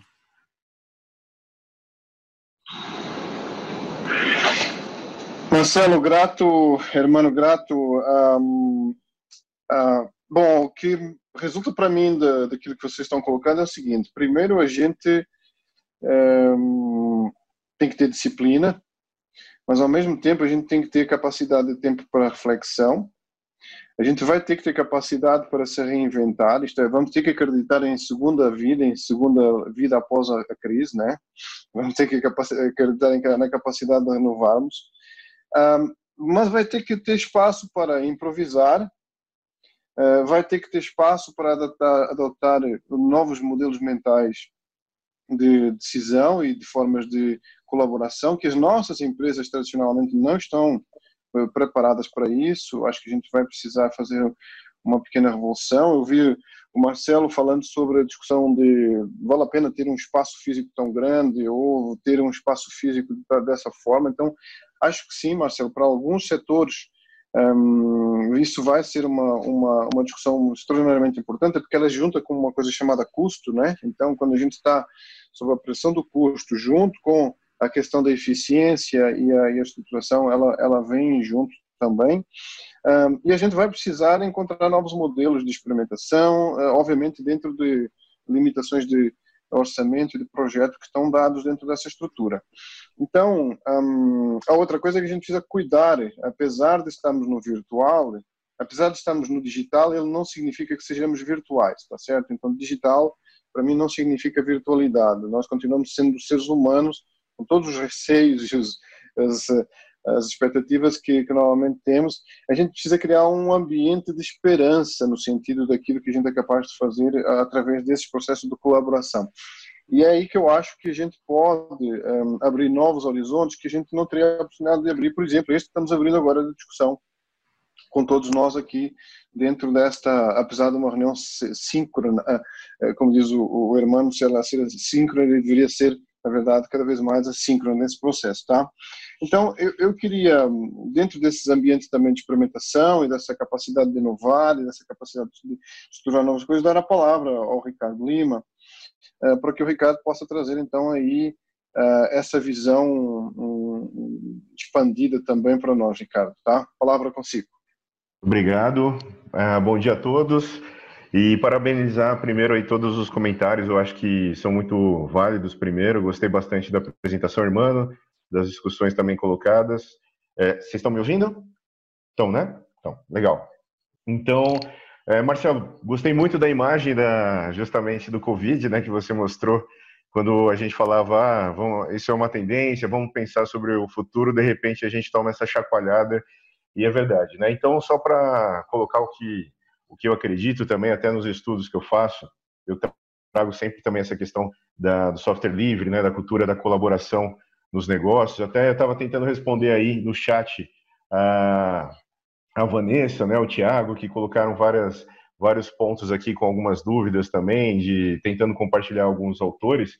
Mas eu acho que é isso. A gente está vivendo um momento de transição, né? Isso é, é fato, um modelo cultural, principalmente nos negócios, um modelo que, que a gente, por exemplo, até quando a gente olha modelos organizacionais, né? A gente vê empresas como Uber, Airbnb, e muitos autores colocam que tudo isso é uma transição, e essa transição é um momento complicado, né? Toda transição gera essa insegurança, essa ansiedade de saber o que será que vem pela frente, né? Então, o que a gente está percebendo é, é, justamente uma convergência desse mundo digital com o mundo real, até porque não existe mais diferença, né? A gente está tendo que adicionar isso na nossa vida e toda essa cultura que da, da internet, que dos modelos, modelos gratuitos de negócio, modelos é, que trazem a participação das comunidades virtuais, a gente está tendo que adicionar no nosso dia a dia, inclusive transformando as empresas. Então, por exemplo, essa questão dos modelos bottom-up, né, de organização, que nem a gente vê muito nas startups, aproveitando esse modelo, na, nas comunidades também, empoderando as pessoas que participam, né, isso faz a gente repensar que por que está sendo doloroso esse momento uh, virtual, do Zoom e tudo que a gente está vivendo no Covid. Que nem o Ludovino falou, as empresas não tinham essa cultura. Principalmente, eu vejo muitos chefes, né, é, essa questão da liderança das empresas, colocarem essa questão, pô, mas como é que eu vou conseguir é, saber se meu funcionário está trabalhando, se não está, como é que eu vou medir isso, né, que nem o Marcelo falou, dos indicadores, esse é o ponto, né, mudou, não tem como eu querer bater ponto, não tem como eu querer. É, e a gente vê que os modelos bottom-up são modelos mais abertos, modelos mais livres, né? Que eu tenho, que nem, por exemplo, o modelo famoso aí, é, como a holacracia, né? Um modelo bem interessante aí de, de colocar como modelo organizacional, que eu tenho esse empoderamento, essa autonomia das pessoas. Eu não preciso saber se a pessoa se logou, se não logou. Eu tenho todo. A pessoa ela tem que saber algumas regras, né? O ponto que o Hermano falou que eu acho muito válido da governança né, o grande ponto a ser colocado aqui é a governança desses modelos de comunidade, né, que eu não preciso dizer o que as pessoas vão fazer, eu coloco algumas regras, algumas, alguma, principalmente o meu propósito maior, que é o caso do manifesto, que nem o Hermano colocou, e eu deixo as pessoas terem autonomia de criarem projetos, criarem iniciativas de, de melhorias conforme a base que é dada. Né? Então, o modelo da holacracia, recomendo aí, quem estiver assistindo também, dar uma olhadinha sobre isso, que ele, que ele dá uma boa base sobre essa questão da autogestão, sobre como a gente pode ter uma organização que a gente permita essa, esse fluxo livre do, dos colaboradores, né? É, então, acho que assim, esse ponto, então, eu coloco muito mesmo isso. A tecnologia não é um diferencial, né? Foi falado já aqui. Tecnologia hoje é acessível a todos, a pequenos, a grandes. Então, a forma como a gente estrutura é importante, a cultura que é colocada que é o importante mesmo. E a cultura nasce desde a base das empresas, né? Então, o que eu colocaria aqui também, até para não, não me estender muito, é: então, primeiro, que é um grande trabalho de gestão de conhecimento. A gente vê, eu coloquei o caso aqui da, do Waze, da Wazeopedia, coloquei o caso também de uma comunidade que eu gosto muito como estudo, que é a Fundação Mozilla, que são os Mozillians, né, que, que é uma comunidade, eu acho, excelente aí. Até tem um livro, Como a Fundação Mozilla pode ensinar os governos e a questão pública, né, de, dessa... A gente percebe também, isso é interessante, Marcelo, você falou da, da chacoalhada, a própria gestão pública está né, tá sendo chacoalhada de tomar decisões assim que antes demoravam anos, a gente está tendo que tomar decisões em dois, três dias. Então isso é uma mudança muito interessante na exatamente. O Armando colocou aqui o link da desse novo modelo. A gente vai não só as empresas vão mudar, um novo mundo, mas as gestões, né, os governos também vão mudar. Isso é fato.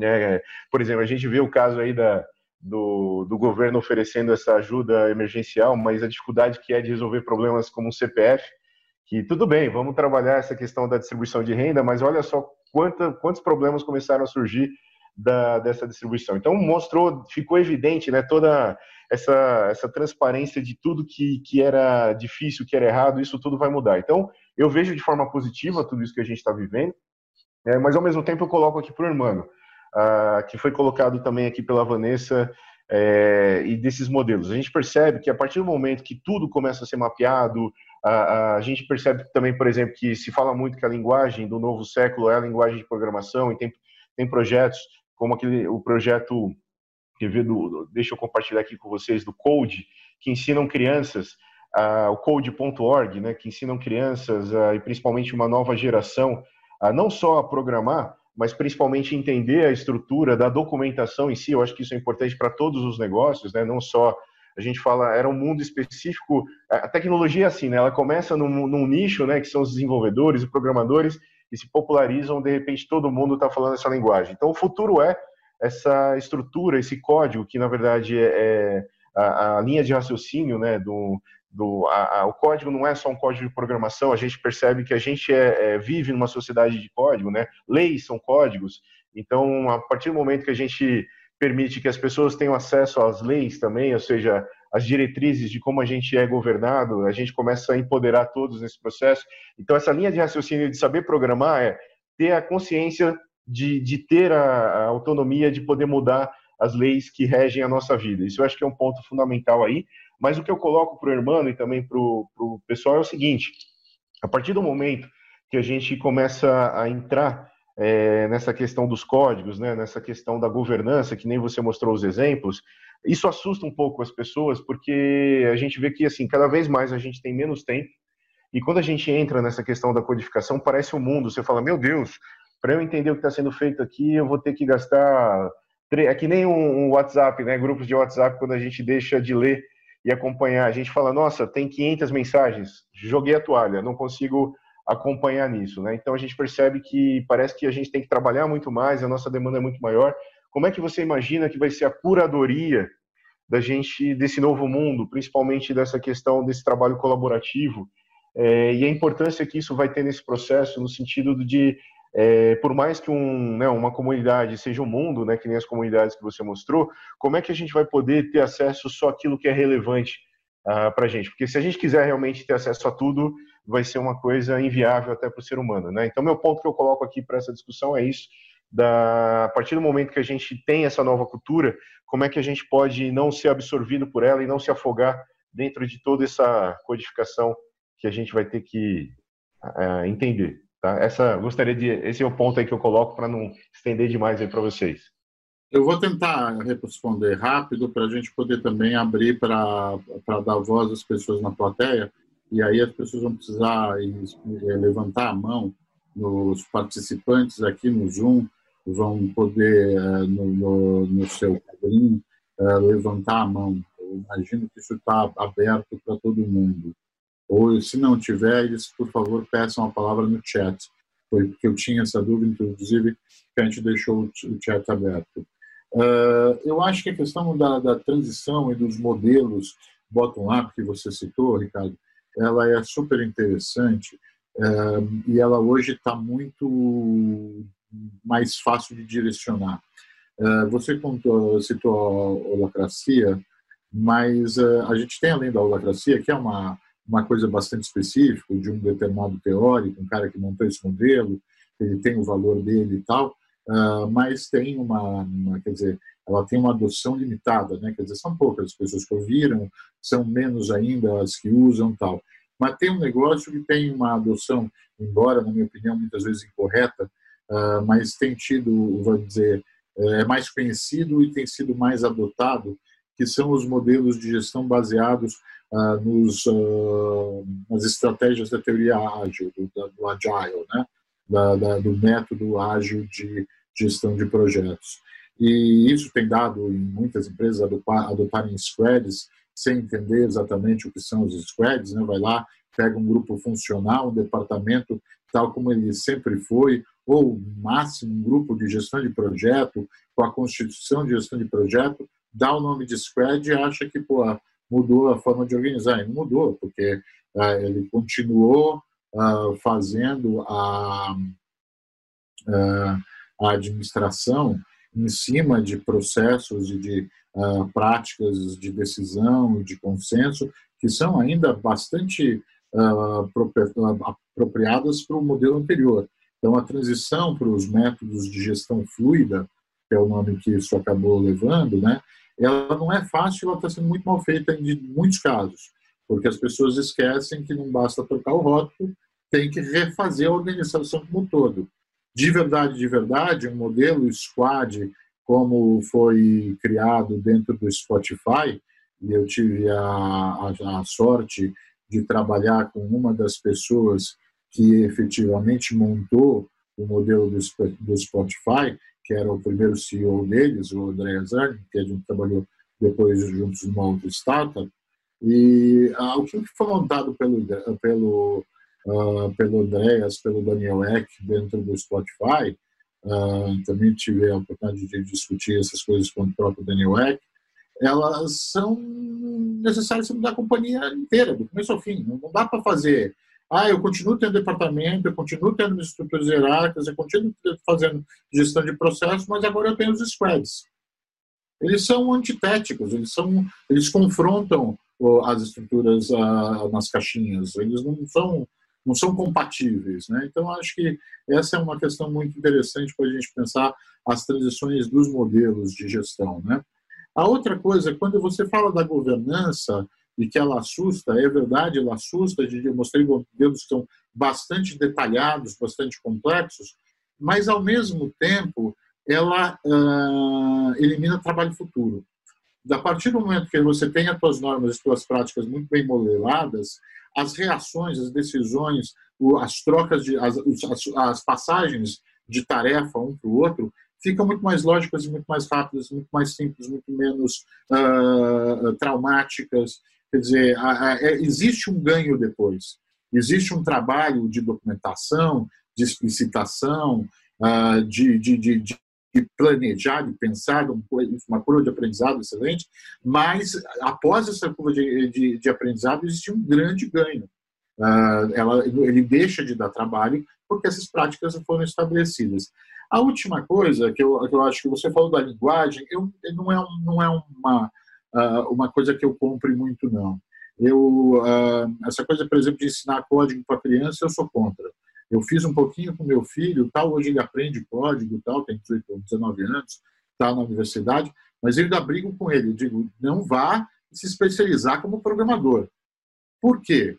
Porque aí eu falando um pouco da inteligência artificial que o Marcelo estava falando, cara, eu, eu conheci essa coisa de inteligência artificial até muito antes de tudo isso. Eu trabalhei numa empresa que aprendi a programar em Prolog em Lisp em 1990. Uh, ah, e, cara, eu vou, vou te dizer o seguinte: uh, o que a primeira coisa que a inteligência artificial vai fazer direito é programação. Não é. tem muito desafio para o computador aprender a se programar. Existe, existe uma, uma, Se você me permite pegar um gancho, irmão, a gente, em comunicação, aprende que os elementos da comunicação são o emissor, receptor e o código é a linguagem, né? a língua portuguesa, a programação. E, e assim, eu acho que a, o mais importante, a transformação que a gente vai ver, que vai ser definitiva é que, enquanto você tem um código, que é uma linguagem técnica, que exige conhecimento, como o conhecimento é intenso, ela está na mão de poucos que dominam essa tecnologia, os programadores. A tendência com a inteligência artificial e a, e a programação em linguagem natural, onde você vai pedir para a máquina fazer um programa, uma lógica, vai ser a maneira de democratizar. Então, no futuro, todos seremos programadores. E aí é um ponto importante que, que talvez o Ricardo concorde, que é o seguinte: é, a, não só o conteúdo mas a forma vai ter importância, porque o design, a interação, porque a, a, máquina vai aprender a falar com o homem. Até hoje, a gente aprendeu a usar a língua da máquina. E a partir de agora, ela vai falar com a gente. Então, o design toma aí, a interação da máquina falando com você tem um papel mais importante. Eu acho, assim, é, a gente tem alguns dilemas para a tecnologia e para o nosso futuro que são importantes. E, e vou só pontuar rapidamente, porque para pegar o gancho do que você falou. um, um grande paradoxo é da tecnologia é centralização versus colaboração. Então, vou pegar um exemplo hoje. Você tem toda a discussão de privacidade de dados. As empresas estão criando barreiras de segurança, limitando acesso à informação. Cada vez mais, né, para evitar penalidades e leis. Por outro lado, as empresas analíticas mais inteligentes e a colaboração digital em si, ela exige a troca de dados de experiência pela maior, pra, é, na maior quantidade de pessoas possível. Por quê? Porque não pode ser privilégio de uma área pequena ter informação para tomar decisão, ela tem que circular. Então, a, a, gente tem as idas e vindas, agora a gente fechou, porque a lei vai, se o Senado, se a, se a Câmara agora aprovar o projeto de lei que o Senado aprovou, ela começa a valer agora no final do ano. Ao mesmo tempo, as empresas querem ser analíticas e, para isso, elas têm que botar informação na mão das pessoas para colaborarem digitalmente. Então, esse paradoxo, para mim, é centraliza, centraliza é muito importante. E o segundo, que tem a ver, até agora, desde o início da tua apresentação, é governança versus velocidade. Né? Então, é, é muito, é muito interessante por mais que você quer documentar e governar e criar essa cultura, essa, esse, essa documentação, o mundo real não permite isso. O mundo real exige decisões rápidas, sem hierarquia rígida e sem, e sem uma quantidade excessiva de tempo gasto no, na organização. Então, qual é o dilema do, do, do, do dos squads? Faça algumas vezes, erre, conserte rápido, mas tem que ser ágil para você progredir. Então, a maneira como a gente resolver esses dois dilemas, para mim, vai ser crucial para, os próximos passos tecnológicos que o mundo vai tomar. Posso, posso responder primeiro, Ricardo? Você quer vir primeiro? Não, não, só ia complementar aqui o que eu comentei da curadoria, né? Porque essa velocidade, né? A partir do momento que eu entro e tem esse mundo de informação, é, eu tenho que entender o que é relevante, o que eu posso contribuir, eu não posso perder tempo ah, tentando absorver tudo, né? É justamente isso. Então, essa agilidade desse novo mundo, que eu acho que aí entra até a discussão lá da inteligência artificial, mas ao mesmo tempo, esse é o ponto que eu coloco, dessa curadoria desse, desse processo mais ágil aí. É isso mesmo, Marcelo. Tranquilo. Deixa eu, eu, vou, eu vou querer só terminar o meu raciocínio uh, respondendo ao Ricardo, é rápido, mas a questão da, da, da linguagem de programação como metáfora da vida é uma, é uma, é uma questão que a gente usa um termo em alemão para falar, é o Zeitgeist, é o espírito dos tempos.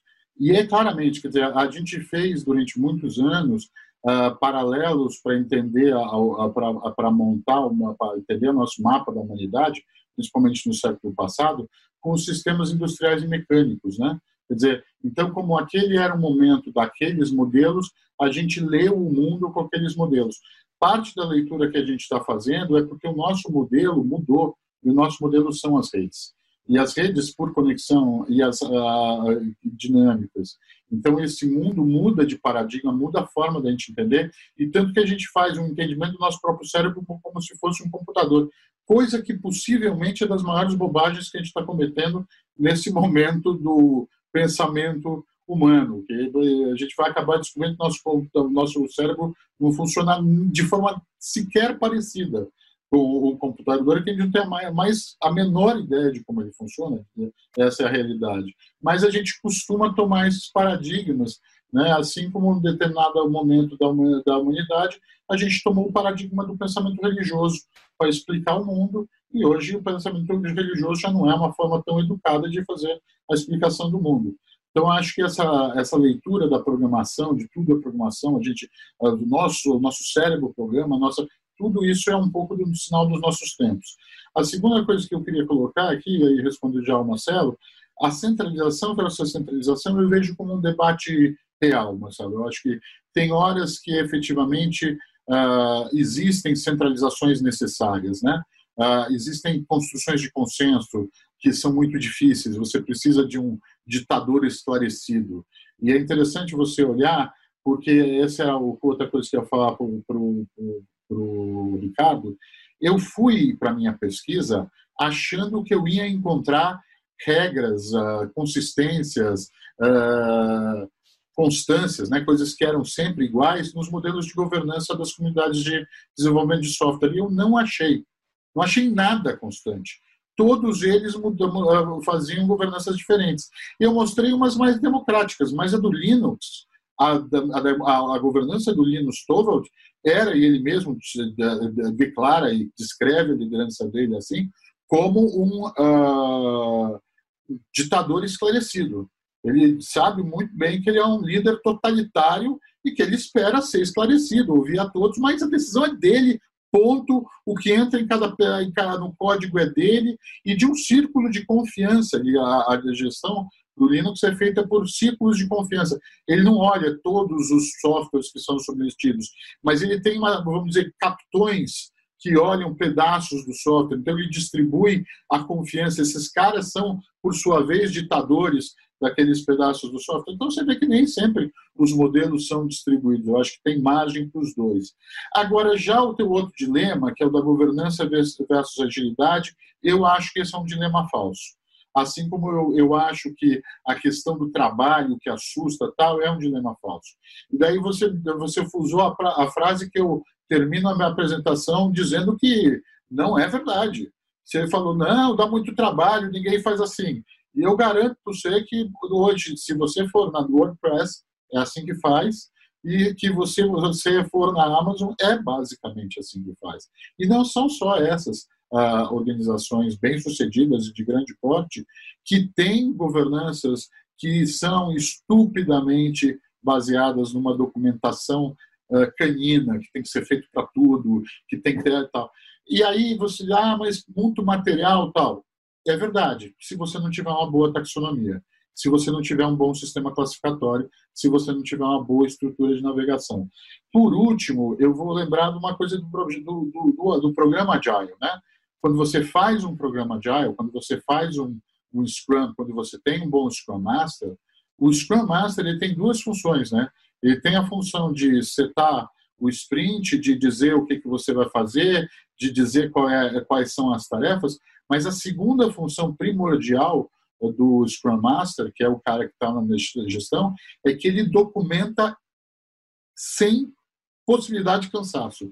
Ele é um grande documentador. Ele é o, o papel principal do Scrum Master. Uh, não é a, a, decisão das quais serão as tarefas enfrentadas no sprint A, B ou C.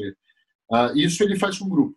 Mas a tarefa de documentar tudo o que está ocorrendo no sprint, todos os erros, todas as ações, todas as opções feitas, tal, é a do, do Scrum Master. E o Agile é um método que exige, se bem feito, exige profunda documentação. Né? Os squads, por exemplo, ah, dentro ah, do, do Spotify ou de, uma, de um banco de investimento que usa o squad, que eu conheço bem, de um venture capital, Cara, é impressionante a quantidade diária de documento que esses, que esses squads geram. Então existe. Agora, tem que ter um método. Não é, não é, não é que é, não é, não é passeio no parque, não. Eu não estou dizendo que é fácil, mas eu estou dizendo que não dá. É, o trabalho inicial, depois ele diminui e que a velocidade, dado que o trabalho foi bem feito, que a governança foi bem estabelecida, ela não é perdida. Acho que a gente podia tentar ver se a gente tem algumas perguntas na plateia. Guilherme, se quiser dizer o que a gente vai fazer. Tentei responder algumas aqui no chat, mas tem umas no, no, no questions, questions and Answers, que você pediu aí para a galera colocar. Eu, eu, eu acho que seria legal se alguém estiver selecionando, para eu poder entrar no áudio e repetir a pergunta no áudio. Ouvindo, não sei. Eu vou fazer uma pergunta para vocês três, um, enquanto vocês coletam as perguntas escritas, que é basicamente o seguinte: como é que se transforma uma cultura de voz de serviço em ordem de serviço? Isto é, a nossa cultura ela é muito mais baseada na interação social, como vocês dizem, na voz, no comando de voz que se estrutura através das reuniões físicas e do, do, dessa prática comum, que obviamente tem um pedaço de instrução escrita, mas a nossa cultura é muito menos baseada numa instrução escrita e que precisa, portanto, para isso, por essa questão de disciplina que você está dizendo, que espraia para todos os outros estudos. Como é que a gente faz a transição ou o equilíbrio? Porque agora vamos ter que viver com estes mundos aqui? Como é que a gente faz a transição ao equilíbrio dessa voz de serviço, ou dessa voz de comando, para a ordem de serviço e a partir daí a estruturação desse processo? Câmbio. Não sei se algum dos colegas quer começar. Ricardo. Então, acho que, assim, eu entendi é, no sentido, né, uh, nós não temos muito essa cultura escrita nesse sentido, né, por isso essa adaptação é, que, que eu acho que é a questão cultural mesmo, né, da gente também entender que essa cultura anterior era de receber ordens, né, de receber, uh, por exemplo, tarefas, né, e agora a gente tem que mudar a chavinha para começar a pensar e vir de um processo mais interno, né? Eu não tenho é a mesma coisa da gente chegar na empresa e falar assim, ah, o que, que eu tenho que fazer aqui? Não, é você que vai me dizer como é que você pode se encaixar, como é que você pode contribuir, né? Eu acho que aí é, é esse, é esse o ponto, né? Se a gente tiver é, ent, entendendo a nossa participação, entendendo a nossa colaboração dentro de algo maior, eu acho que essa própria mudança, né, do, da questão Uh, por exemplo, é muito mais fácil o entendimento daquilo que está sendo colocado, independente da forma como está sendo colocado, né? É, porque a gente pra, é muito mais relevante, é muito mais adequado. Eu, eu não preciso a, a, a apenas fazer, executar. Eu começo a ser o criador. Eu acho que é mais ou menos esse ponto dentro do processo, né? Então, eu acho que se, se vem por texto, se vai vir por vídeo, eu acho que a variedade do tipo dos dados, né? Eu acho que isso indifere um pouco. Eu acho que é mais essa mudança de, de comportamento mesmo, Ludovino, pelo menos que eu entendi é. nesse processo. Eu, eu acho assim, é, até para fazer um gancho no comentário que eu fiz, já emendando aqui, é, a gente, é, eu, eu, tenho uma, uma leitura mais pragmática e menos é, teórica dos temas, então eu estou muito mais preocupado, Armando, nas coisas que eu tenho visto do que nas coisas que como elas poderiam funcionar. Eu sei que a gente tem que tentar equilibrar isso até para a gente poder mudar o que está sendo feito. Mas o que eu entendo assim é que quem gosta de escrever sabe que escrever dói.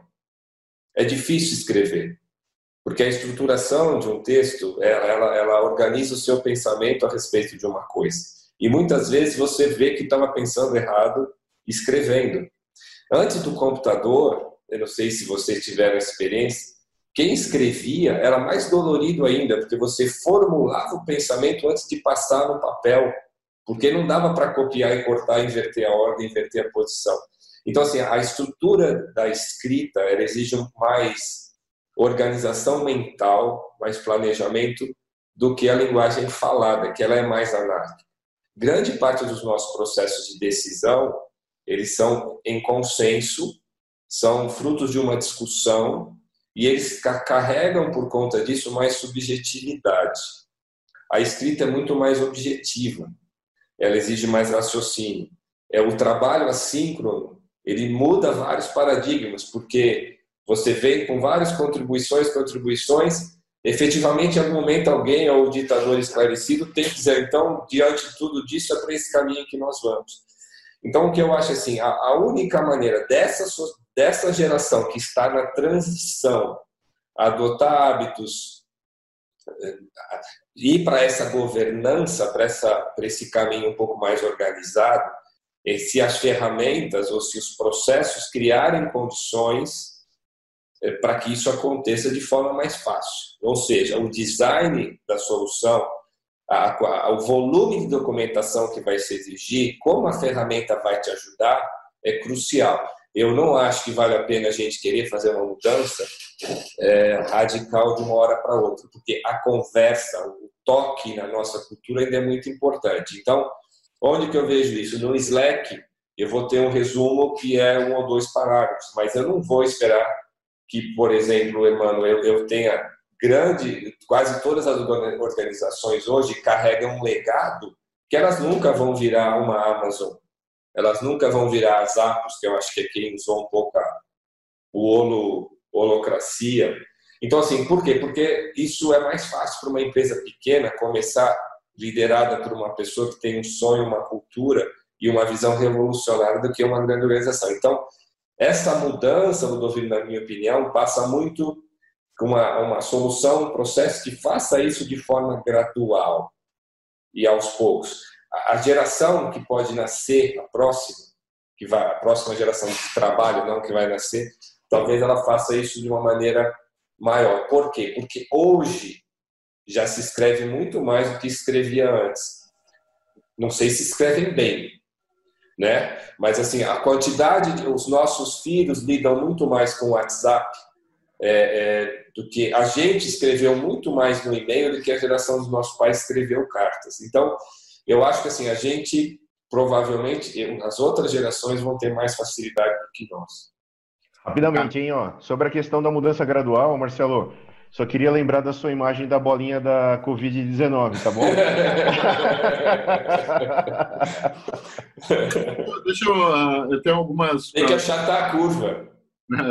é. Achatar é tudo. Mas deixa eu você fazer um comentário rápido sobre a, a, o que você falou. Acho que a questão das ferramentas é fundamental, Marcelo. Concordo plenamente. Eu acho que quando a gente olha aquelas coisas que eu mostrei dos, dos mundo, do mundo open source, uh, eles não são um exemplo automaticamente aplicável. Tem que entender na essência. Quer dizer, você está falando de grupos de pessoas que estão muito mais acostumados a montar seus próprios sites em código HTML na unha e fazer os seus próprios. E o cara vai lá, vai olhar um negócio daquele e diz: Não, isso aqui eu faço um programinha e eu monto, e daí ele faz sozinho, do que um cara que vai, vai ter esse tipo de iniciativa dentro de uma empresa normal. Quer dizer, eles são caras que têm uma fluência não só no uso, que é o que eu acho que a gente tem que se apropriar, mas eles também têm uma influência na produção desses, dessas ferramentas, desses mecanismos de interatividade, que isso é irreplicável, não, dá, não vai, não vai uma, uma, uma empresa de marketing, por exemplo, uma agência, uma empresa de inteligência de mercado, replicar um negócio desse, não faz o menor sentido, só faz lá porque efetivamente eles são programadores. Mas a ferramenta tem uma outra coisa que é fundamental, uh, que é o seguinte, as ferramentas, elas hoje, e é por isso que eu uh, quis tirar o foco, e essa é a primeira mensagem, tirem o foco da tecnologia, porque as ferramentas dissociadas de práticas não servem para nada e acabam dando por águas e acabam gerando as experiências uh, desagradáveis que muitas pessoas acabam relatando. Olha, tentei lá montar um squad, que porcaria, não serviu para nada. Ah, eu fiz... Uh, ah, processo lá de uh, decisão, que nem o pessoal fala lá, que é o processo, por exemplo, que é usado pelo comitê gestor de rodadas para chegar em consenso, é um treco muito bacana. E, de novo, não, não vai funcionar, né? Uh, porque o momento é, é, é, é, a pretensão é outra, a estrutura é outra. Ah, quanto à questão do tamanho dos textos e do texto e da capacidade do texto, uma das coisas que eu fui fazer no meu doutorado foi estudar o processo de escrita e leitura. Então, eu estudei uh, alguns uh, neurocientistas e como eles explicavam o processo de escrita e leitura. Tem uma autora em particular que eu gosto muito, eu vou colocar o nome dela aqui no chat, ela chama-se Marianne Wolff, ela tem um livro genial, não vou botar o título inteiro, mas uh, não, não sei se foi traduzido em português, em inglês chama Proust, de, do sobrenome do autor francês, Marcel Proust, Proust and the Squids, né, Proust e a Lula, a, a ciência, a história e a ciência do cérebro que lê, né, The History and the Science of the Reading Brain. E tem uma questão da leitura da, da, que, que, é muito interessante, que é a seguinte, uh, a gente precisa de uma certa rapidez na, na, na leitura, e isso é dado pela escrita. É uma escrita específica que dá uma rapidez na leitura. A leitura é um, um resultado da qualidade da escrita. E, é, e, essa é uma coisa muito interessante como a internet, ou vamos dizer, o caldo de cultura que se criou aí, uh, bate forte, né? Que é a questão de. Uh, você tem até um acrônimo eu não sei se todo mundo conhece, eu vou colocar aqui no site também, ele, ele escreve assim, pl ponto, ponto e vírgula dr, que é um acrônimo dessas que usa na internet, mas desses internet slangs, né, de gírias da internet, que quer dizer too long, didn't read. E, é e as pessoas usam mesmo, quer dizer, o cara me escreve aquele e-mail uh, de quilométrico, me manda uma mensagem de 19 parágrafos, Cara, você não nem tempo, é TL dois pontos, ponto e vírgula, DR e deu. Aprende a escrever, tio.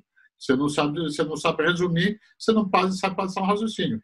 E aí tem realmente o esforço da, da escrita. Quer dizer, o esforço da boa escrita é o esforço de uma redução, de uma organização do pensamento.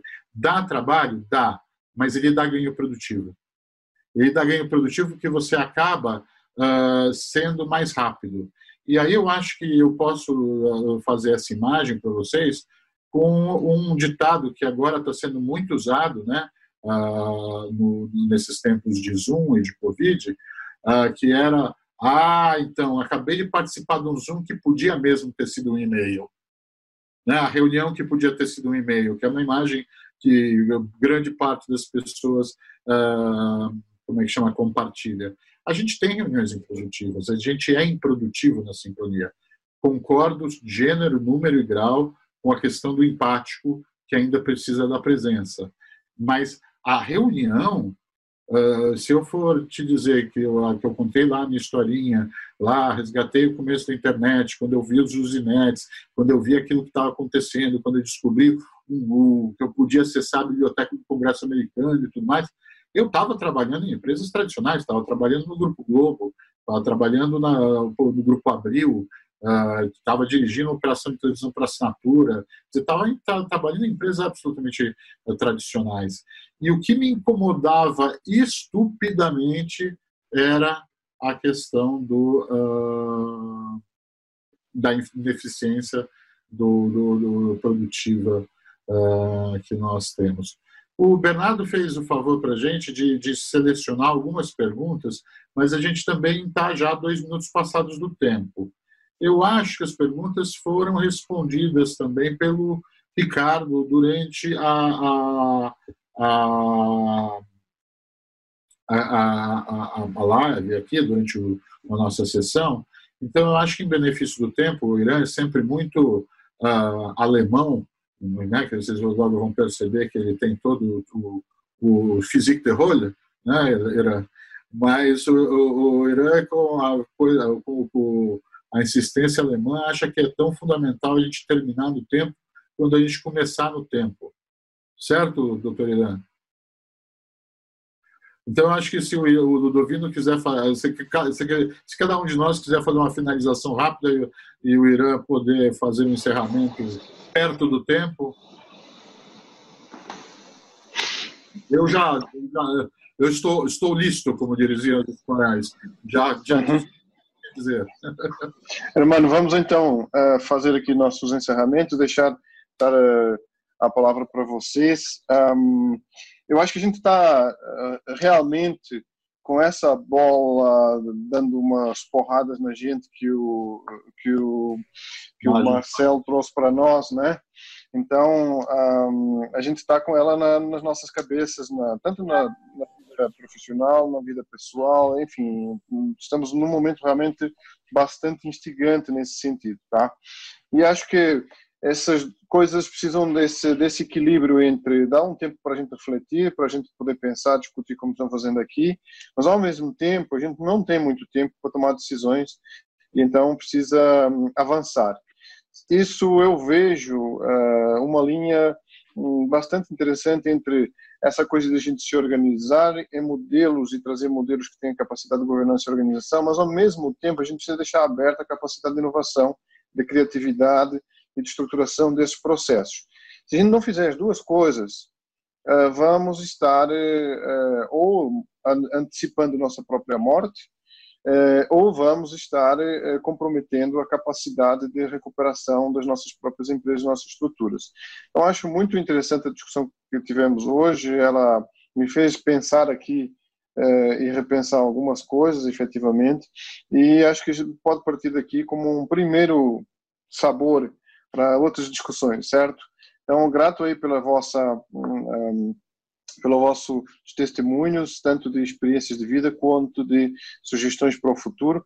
E vamos em frente, tá? Vamos esperar que isso nos traga novas, uh, novos pontos de, de, de, contato, novos pontos de, de colaboração. Um abraço. Então, agradeço todos novamente pela oportunidade e o meu, meu comentário final talvez seja uma sugestão. É, eu acho muito importante dentro desse foco de discutir inovação, o, o discutir o processo em si. E, e, a gente hoje aqui teve uma amostra disso. É muito difícil para uma grande corporação é, implantar corretamente uma estrutura ágil. Então, o Hermano comentou das squads que não são squads. Eu acho que se a gente pudesse seguir aqui uma outra discussão com exemplos práticos, sabe, de como é que as empresas estão vencendo essa, esse paradoxo de colocar um elefante para correr 100 metros raso, é, é, seria bem interessante. Obrigado novamente pela presença. Obrigado, amigos. Foi um prazer estar com vocês. Também gostaria de fazer esse fechamento, né? Ou seja, uma discussão sem fim, né? Aqui a gente tem muita coisa. O importante é que a gente está vivendo isso no meio do furacão nesse momento, né? Então, é, a gente está tendo agora uma experiência maior para poder falar sobre o assunto também. Mas eu acho que é isso. Eu acho que não tem um modelo pronto, não tem uma receita pronta, que nem foi perguntado qual o melhor modelo de governança, como o melhor modelo de organização, a gente tem que entender muito o propósito e principalmente é, trazer e ter uma inclusão das pessoas que participam das organizações, de trazer elas mais para perto também para poder pensar junto, né? Ou seja, a organização ela tem que ser relevante para as pessoas, independente se ela é pequena, se ela é grande. Então esse é um grande trabalho aí que a gente tem que fazer de cada vez mais ouvir, mais do que é, determinar, né? Então acho que é o grande a grande receita aí para a gente ter organizações mais, mais relevantes e mais é, preparadas para esse novo, esse novo mundo aí. Então eu fico com isso, compartilhei vários assuntos aí no chat e queria agradecer a todos aí pelo alto nível aí da, da participação. Muito obrigado novamente. Bom, finalizando, amigos, eu quero agradecer a todos que tiveram na audiência, quero agradecer os excelentes comentários aos nossos painelistas e lembrar aqueles que estavam nos assistindo e que não são parte ainda do Instituto Capoc de Inovação Corporativa, é, que visitem o nosso site ou visitem a nossa página no Face. Se tiverem interesse em ser parte do Instituto, entrem em contato.